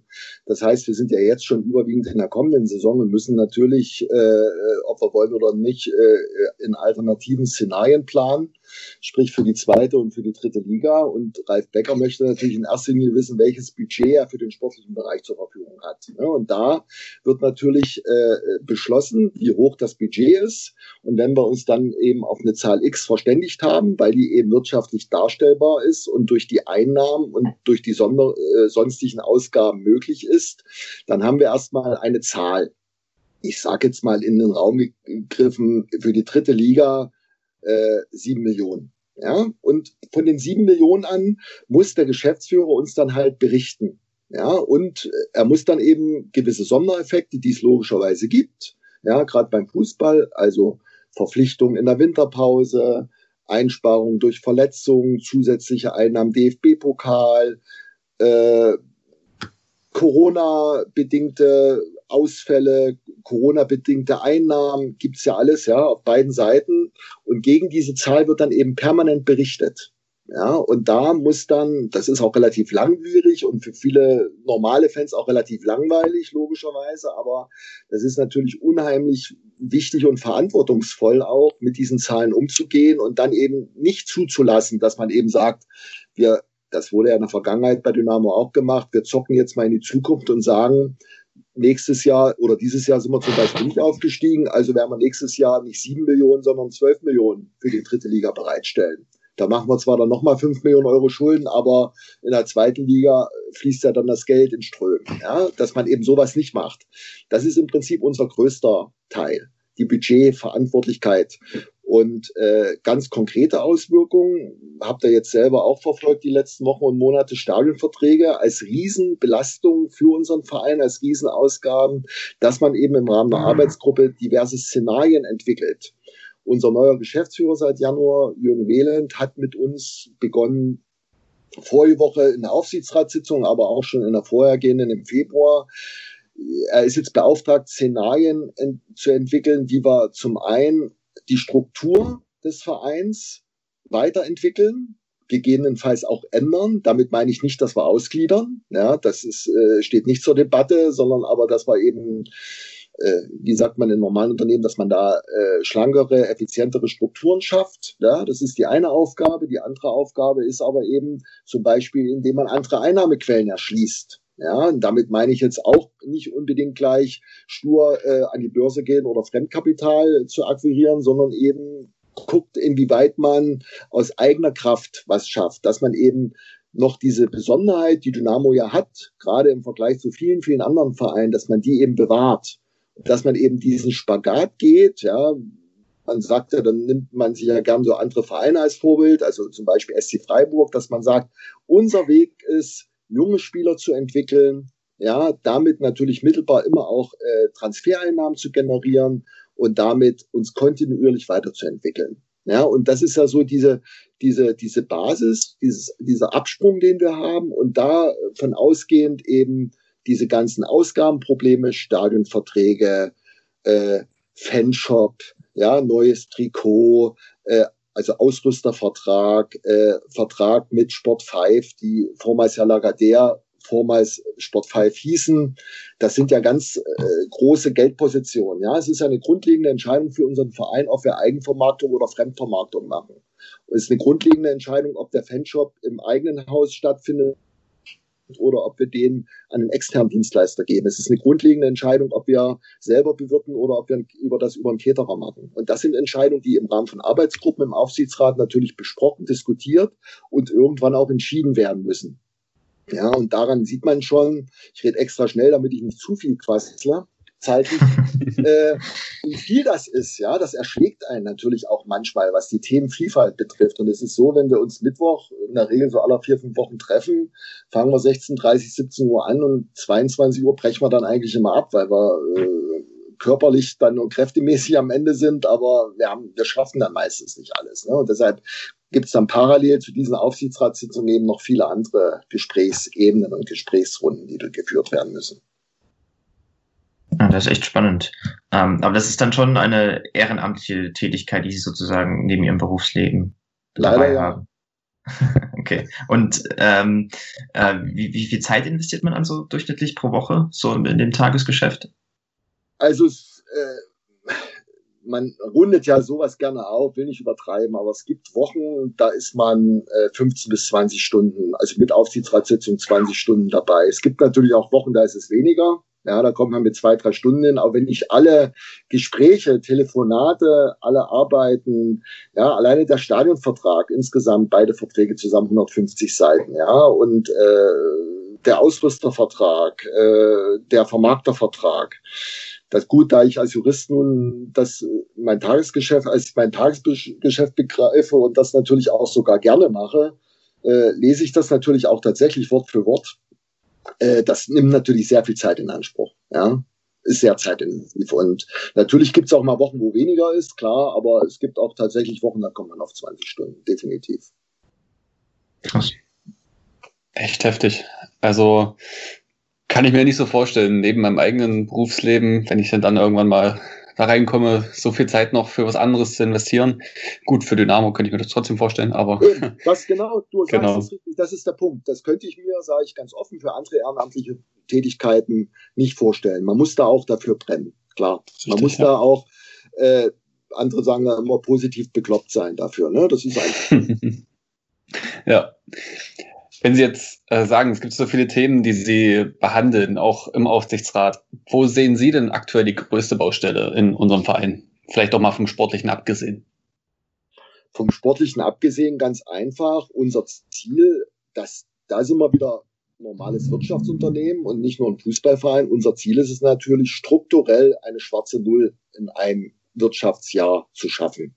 Ja, mhm. und von diesem Ziel sind wir natürlich aktuell ein großes Stück entfernt. Ja, das liegt vor allem an Corona, aber ich hatte es ja eingangs schon mal kurz gesagt, das ist kein Geheimnis. Das Trainingsgelände, was wir äh, wunderschön errichtet haben, äh, das kostet natürlich wesentlich mehr als vormals der große Garten. Ja, und das führt dazu, äh, das ist auch kein Geheimnis, weil wir das ja auch im Rahmen von Mitgliederversammlungen erörtern. Das führt natürlich dazu, dass wir, wenn wir das alles so beibehalten, das heißt, wir haben den Etat, wir haben die gleichbleibenden Sponsorenleistungen und wir haben den Ausgabenapparat jetzt ohne Corona, den wir, den wir vormals hatten, führt das dazu, dass es keine schwarze Null ist. Ja, das ist also eine Herausforderung, dieses Gap zu schließen und die größte Herausforderung ist natürlich Corona, klipp und klar, ja, muss man so sagen. Die eingangs von mir gesagten 300.000 Euro, das ist ja nur das, was man 17 Mal in der Saison direkt spürt, aber eben die ganzen anderen Begleiterscheinungen, die damit zusammenhängen. Ja, weil mhm. das sind ja mal nackte Zahlen, ganz transparent, wenn wir mal davon ausgehen, gerundet, stark gerundete Zahlen. Wir hatten äh, ein Eigenkapital von 12 Millionen, ja, und wir schließen die Saison zum Beispiel, es wird weniger sein, da bin ich zuversichtlich, mit 5 Millionen Euro äh, Verlust ab und planen die nächste Saison auch mit 5 Euro, Millionen Euro Verlust, dann hätten wir Stand Juni 2022, also schon in einem guten Jahr, quasi ein Eigenkapital, was sich Richtung Null bewegt. Und das kann natürlich nicht unser Ziel sein. Und da tun wir natürlich sehr viel und alles dafür, das zu verhindern. Und das ist gerade so ein Spagat, wo uns manchmal die Fantasie fehlt, wie wir das schaffen, aber da dürfen wir nicht aufgeben. Das sind wir natürlich den, den Fans und Mitgliedern schuldig, da eben nicht zu sagen, ja, Corona betrifft alle, anderen geht's schlecht. Unser Anspruch muss schon sein zu sagen, ja, anderen geht's schlechter und wir müssen daraus dann eben auch unsere Chancen ziehen. Ja, und sagen, mhm. genau deshalb können wir Ralf Becker eben dann tatsächlich noch ein oder zwei Millionen mehr zur Verfügung stellen für die Mannschaft als andere. Das muss das Ziel sein. Ja. Welche Auswirkungen haben denn dann in diese Planung, äh, wenn man jetzt zum Beispiel nicht aufsteigen sollte oder der Abstieg von letzten Jahr? Ganz konkret, das ist auch bekannt, ne? Fernsehgelder, klar. Äh, äh Faktor 10 in der zweiten Liga, mehr Fernsehgelder, wobei durch die neuen DFL-Verträge die Fernsehgeldeinnahmen auch äh, weniger sind in der zweiten Liga als vorher. Und dann sind wir in dieser berühmten Fernsehgeldtabelle durch den Abstieg natürlich auch nach hinten gerückt. Ja, wir waren ja mhm. von 2016 bis 2020 in der, in der zweiten Liga drin und haben uns da sukzessive ein bisschen nach vorn gearbeitet. Und jetzt fangen wir dann wieder, wenn wir aufsteigen sollten, von unten an. Das ist also wesentlich weniger. Zehnmal mehr als in der dritten Liga. Und ganz nüchtern gesagt, muss man, also rein betriebswirtschaftlich kann man sagen, kostet aber der Aufstieg erstmal Geld. Ja, nämlich einen glatten, gerundeten, siebenstelligen Betrag, stark gerundet, äh, an, an Aufstiegsprämien und allen Kosten, die im Zusammenhang mit Aufstieg und Punktprämien und so weiter zusammenhängen. Ja, mhm. das heißt, rein wirtschaftlich betrachtet kann man sagen, na, dann bleiben wir in der dritten Liga, sparen wir Geld. Ja, natürlich etwas kurz gegriffen, weil nächstes Jahr sind wir dann wieder in der dritten Liga und haben keine Fernseheinnahmen. Ne? Klar. Ja.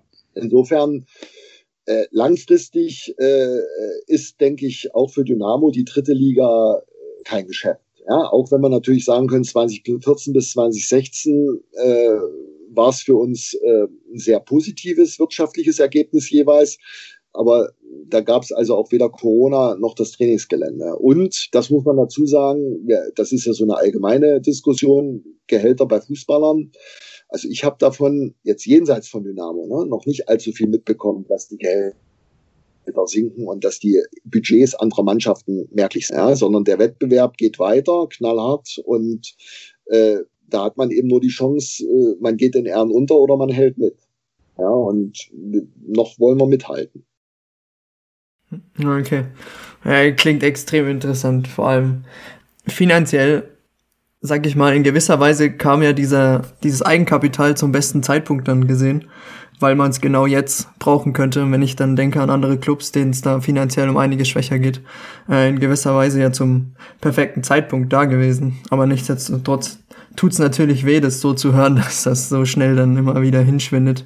Diese, diese Arbeit, die man da reingesteckt hat, damit das eben in der Krise, sage ich mal, auch ähm, zum Vorschein kommt, dass man da überlebt.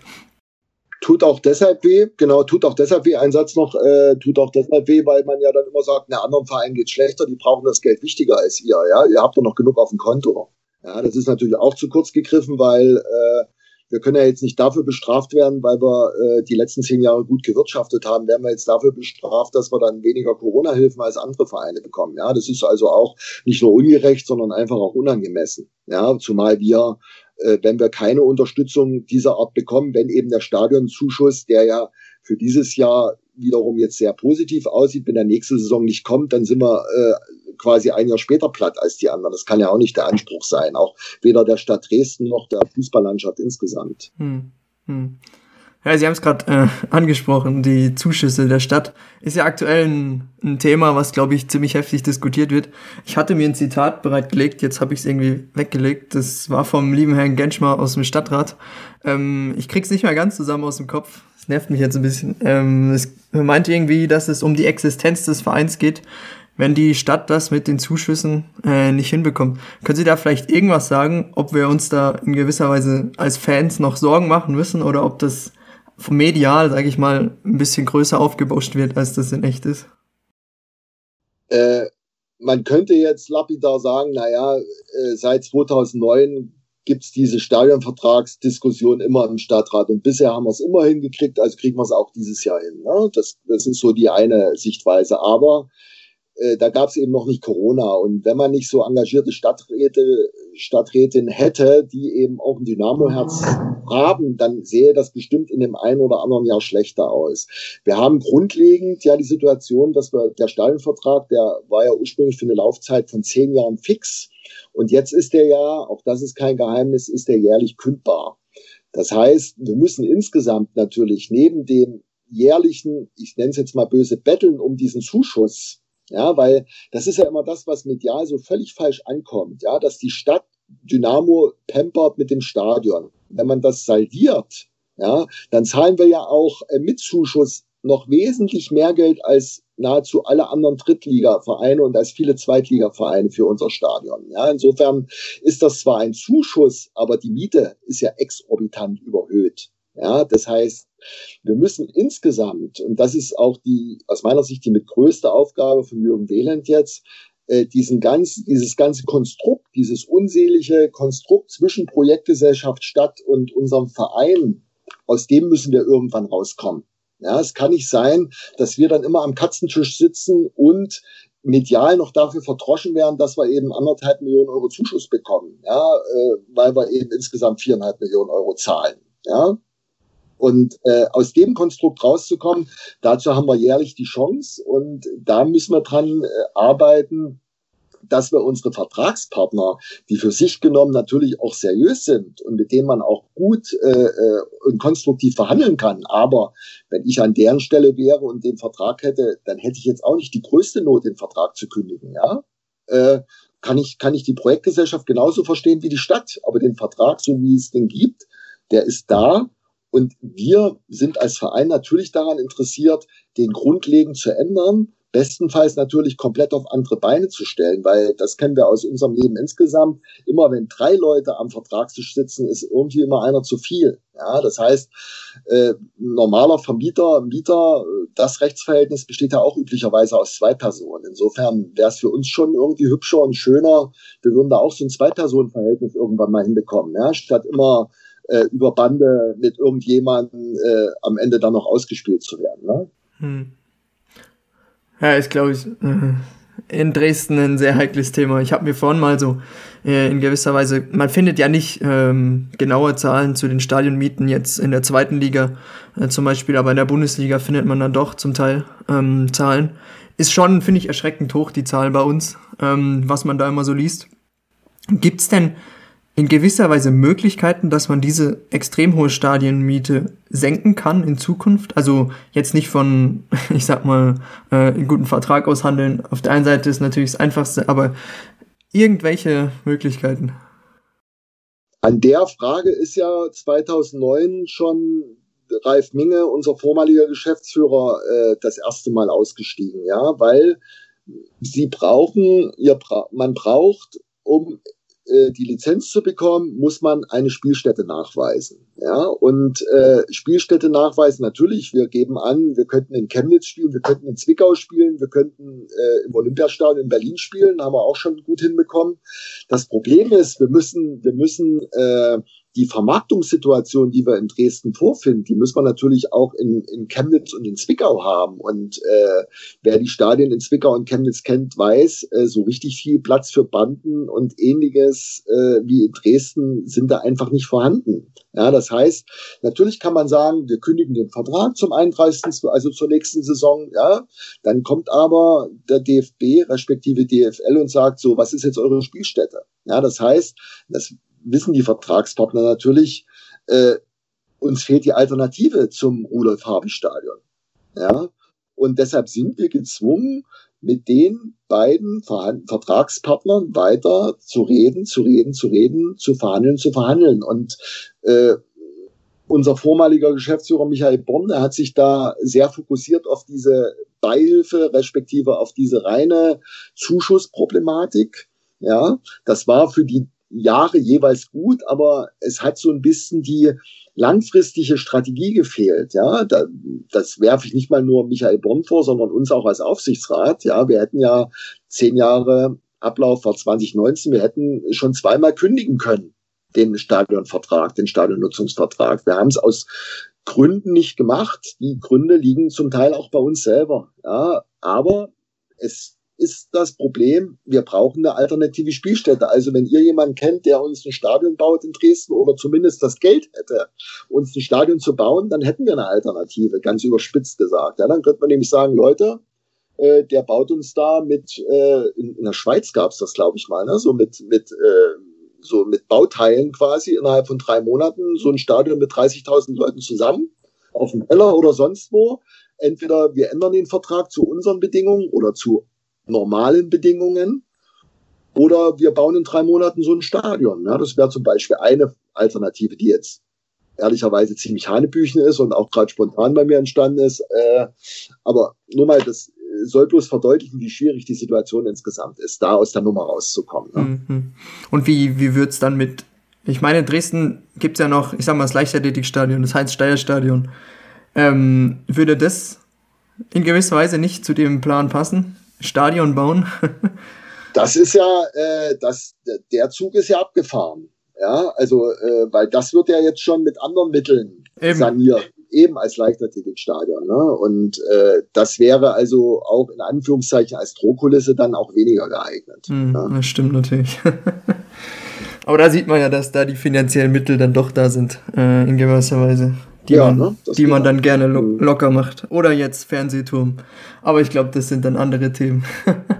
Das sind andere Themen. Und nochmals, äh, ich habe persönlich zum Beispiel mit den Verantwortlichen sowohl bei der PG als auch bei der Stadt immer gute Erfahrungen gemacht. Ja, das sind auch Leute, die müssen natürlich auch auf ihre eigenen Finanzen achten. Ja, die Stadt äh, Steuergelder, die sagen natürlich auch, nur weil ihr Dynamo seid und ich auch ein schwarz-gelbes Herz habe, senke ich jetzt den äh, Vertrag um eine Million. Und die Projektgesellschaft, die muss auch sehen, äh, wie sie klarkommt. Ja, insofern, gerade jetzt in Corona-Zeiten haben die natürlich noch weniger anders zu sagen. Äh, wir sind jetzt so gut, äh, wir lassen 500.000 Euro nach. Ne? Also es ist gerade durch die Corona-Zeit noch zusätzlich bedingt schwierig, aber das bleibt die Aufgabe in erster Linie natürlich von Jürgen Wieland, aber wir werden ihn dann, werden ihn dabei nach besten Kräften unterstützen, dass wir das Thema mal gelöst bekommen. Und klingt jetzt sehr hochtrabend, aber damit würden wir uns dann schon auch als Aufsichtsrat insgesamt und Herr Wieland mit ein Denkmal setzen, ne? wenn wir das, wenn wir aus der Nummer mal rauskommen. Ja, das stimmt immer. Das würde ich schon sagen. ähm, ja, ich glaube, um das jetzt Ganze mal abzuschließen, können wir vielleicht noch eine, eine Frage jetzt mal weg vom ganzen finanziellen. Glauben Sie an den Aufstieg? Noch? Langes Schweigen. Äh, die Frage würde ich morgen bestimmt äh, optimistischer beantworten als heute, weil dazu sind wir auch Dynamo-Fans. Ja, man ist ja dann immer kurzfristig sehr erstmal auf dem Baum und kommt dann im Laufe des nächsten Tages wieder runter. Mhm. Und zwei Tage später ist man dann schon wieder total euphorisch. Ja, das ist ja bei Dynamo gibt's ja nie eine Linie, sondern da gibt's ja immer nur Zacken nach oben und unten. ich denke, ich denke, wenn wir gegen äh, Mittwoch gegen Duisburg gewinnen, äh, sind wir, sind wir mitten dabei. Ja, und wenn es die Relegation äh, gibt, dann schaffen wir die Relegation. Also ich bin, ich muss auch optimistisch bleiben, auch wenn es mir zugegebenermaßen heute sehr, sehr schwer fällt. Ich glaube, das geht uns allen so. ja. ja, danke. Vielleicht noch ganz kurz. Ähm, wir haben es jetzt auch mit den anderen beiden Gästen, die wir bisher hatten, so gemacht, dass sie an unserem Tippspiel teilnehmen. Was denken Sie? Wie gehen die Spiele gegen Duisburg und nächste Woche gegen Uerdingen, das ist glaube ich, aus? Äh, wir holen vier Punkte aus den beiden Spielen. Äh, gegen Duisburg werden wir ganz langweilig äh, nach 0-1 Rückstand 2 zu 1 gewinnen. Und danach gibt es wieder das standesgemäße 0-0. Na dann, schauen wir mal. ja. Alles gleich eingetragen, so. Ich glaube, dann können wir uns ähm, ich glaube, äh, es hat uns alle gefreut, dass sie, äh, oder geehrt, dass äh, auch mal ein Aufsichtsrat auf uns zukommt. ähm, bedanken, dass sie äh, uns Rede und Antwort gestatten haben zu, glaube ich, Themen, die so jetzt nicht alltäglich äh, rumkursieren, bis auf das Stadionthema. Und wünsche dann, ich sag mal, noch ein schönes Wochenende. Wir nehmen es jetzt ja am Samstag auf. Und schöne Woche. Ja, und darf mich bedanken. Und haltet durch Podcast. Dank in guten und schlechten Zeiten, ja. Äh, ist eine sehr runde Sache, der Podcast, gefällt mir sehr gut. Ich höre es sehr gerne auf der Autobahn. Äh, das freut macht uns. Spaß, euch zuzuhören und insbesondere die Fußballanalysen, da ich ja von Fußball keine Ahnung habe, sondern nur Fan bin, äh, gefallen mir immer sehr gut. Also macht bitte weiter so. Dankeschön. Ja, Vielen Dank. ich habe zu danken. Bis denn. Hey,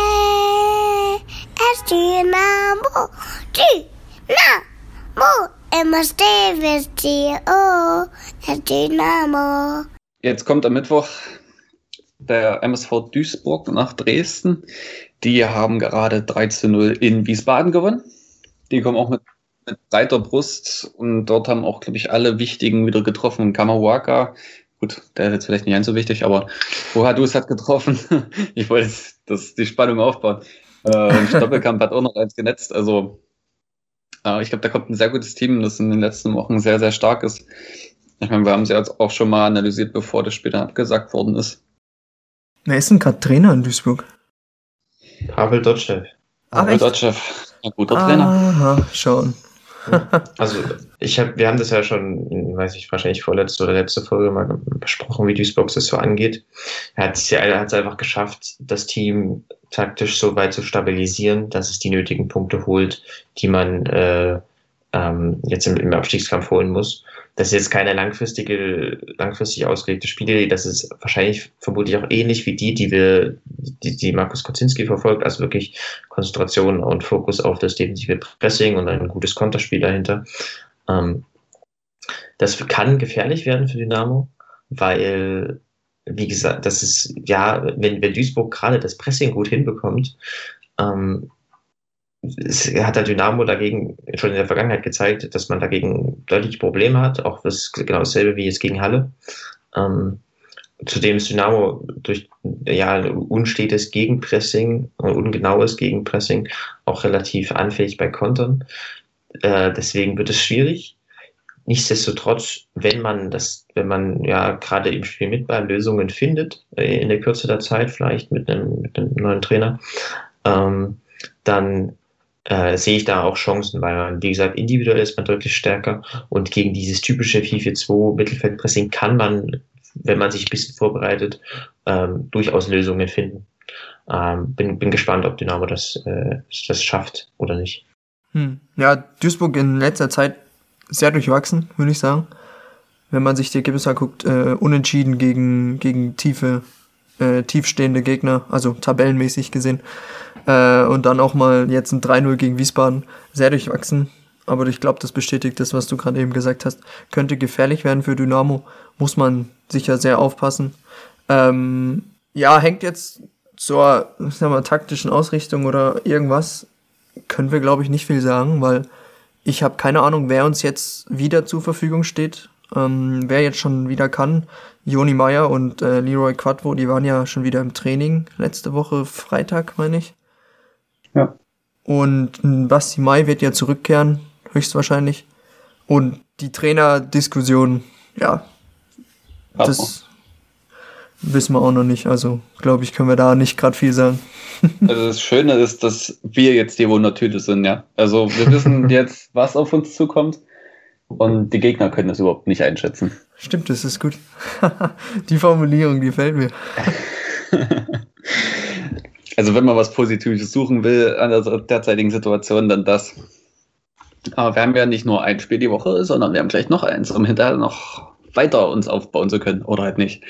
Und zwar nächste Woche Samstag dann in Uerdingen beziehungsweise in Lotte, weil die spielen ja in Lotte. Ähm, die haben immer noch kein Spiel zu Hause gewonnen. Das heißt zu Hause in dem Stadion.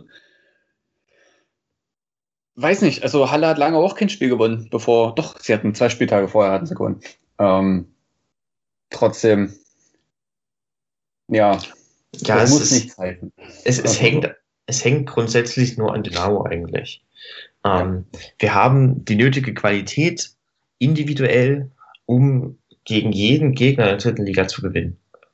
Absolut, 100 Prozent, ohne Frage. Das, man kann manchmal Pech haben, aber Großen und Ganzen haben wir die Qualität dafür. Du musst es nur, du musst die Qualität, die individuelle Qualität nur taktisch so kombinieren und zusammenfügen auf dem Platz, dass es dann auch im, im, im Kollektiv funktioniert. Und ähm, da gibt es definitiv äh, ganz, ganz verschiedene Lösungen. Es wird halt nur wichtig, dass man so eine findet. Und äh, ich hoffe, dass, äh, dass man das in den kommenden Tagen und Wochen äh, mit wem auch immer, wer, wer auch immer dann kommt, dann hinbekommt. Weil wenn man das hin, hinkriegt, dann bin ich eigentlich wirklich sehr überzeugt vom Aufstieg. Ich glaube auch, das habe ich ja eigentlich, ich habe ja eigentlich mal gesagt, dass ich relativ überzeugt bin vom Aufstieg. Ich bin das irgendwie immer noch. Ähm, weil wir, wie gesagt, wir haben so eine hohe individuelle Qualität und wir hatten so viel, auch schon so viel Glück in der Saison, dass ich das aus rein emotionaler Sicht und rein subjektiver Sicht, jetzt ohne dass ich das analytisch begründen könnte, immer noch relativ überzeugt bin davon, dass wir das hinkriegen. Wichtig wird halt wie gesagt, dass man das taktisch besser macht. Das ist das Entscheidende, ähm, wenn man aufsteigen will. Hm, sehe ich genauso. Also wir haben ja immer noch, wie gesagt, alles in der eigenen Hand. Wenn wir jetzt am, Absolut. Ja. am Samstag ist ja, glaube ich, das Spiel nur wir, ähm, Ja. wenn ich das richtig gesehen habe, 1. Mai. Also wenn wir gegen Uerdingen gewonnen haben, sind wir immer, sind, und gegen Duisburg sind wir Erster. Also von daher ist die Welt dann in gewisser Weise schon wieder in Ordnung für das Dynamo-Gemüt. Ähm, dann lebt sich schon wieder viel entspannter. Aber nichtsdestotrotz, glaube ich, stimme ich dir vollkommen zu, dass wir immer noch alles in der eigenen Hand haben. Ähm, vielleicht trifft uns auch dieser Trainereffekt, dieser bekannte, dass es dann die Mannschaft so ein paar Blockaden löst und alles.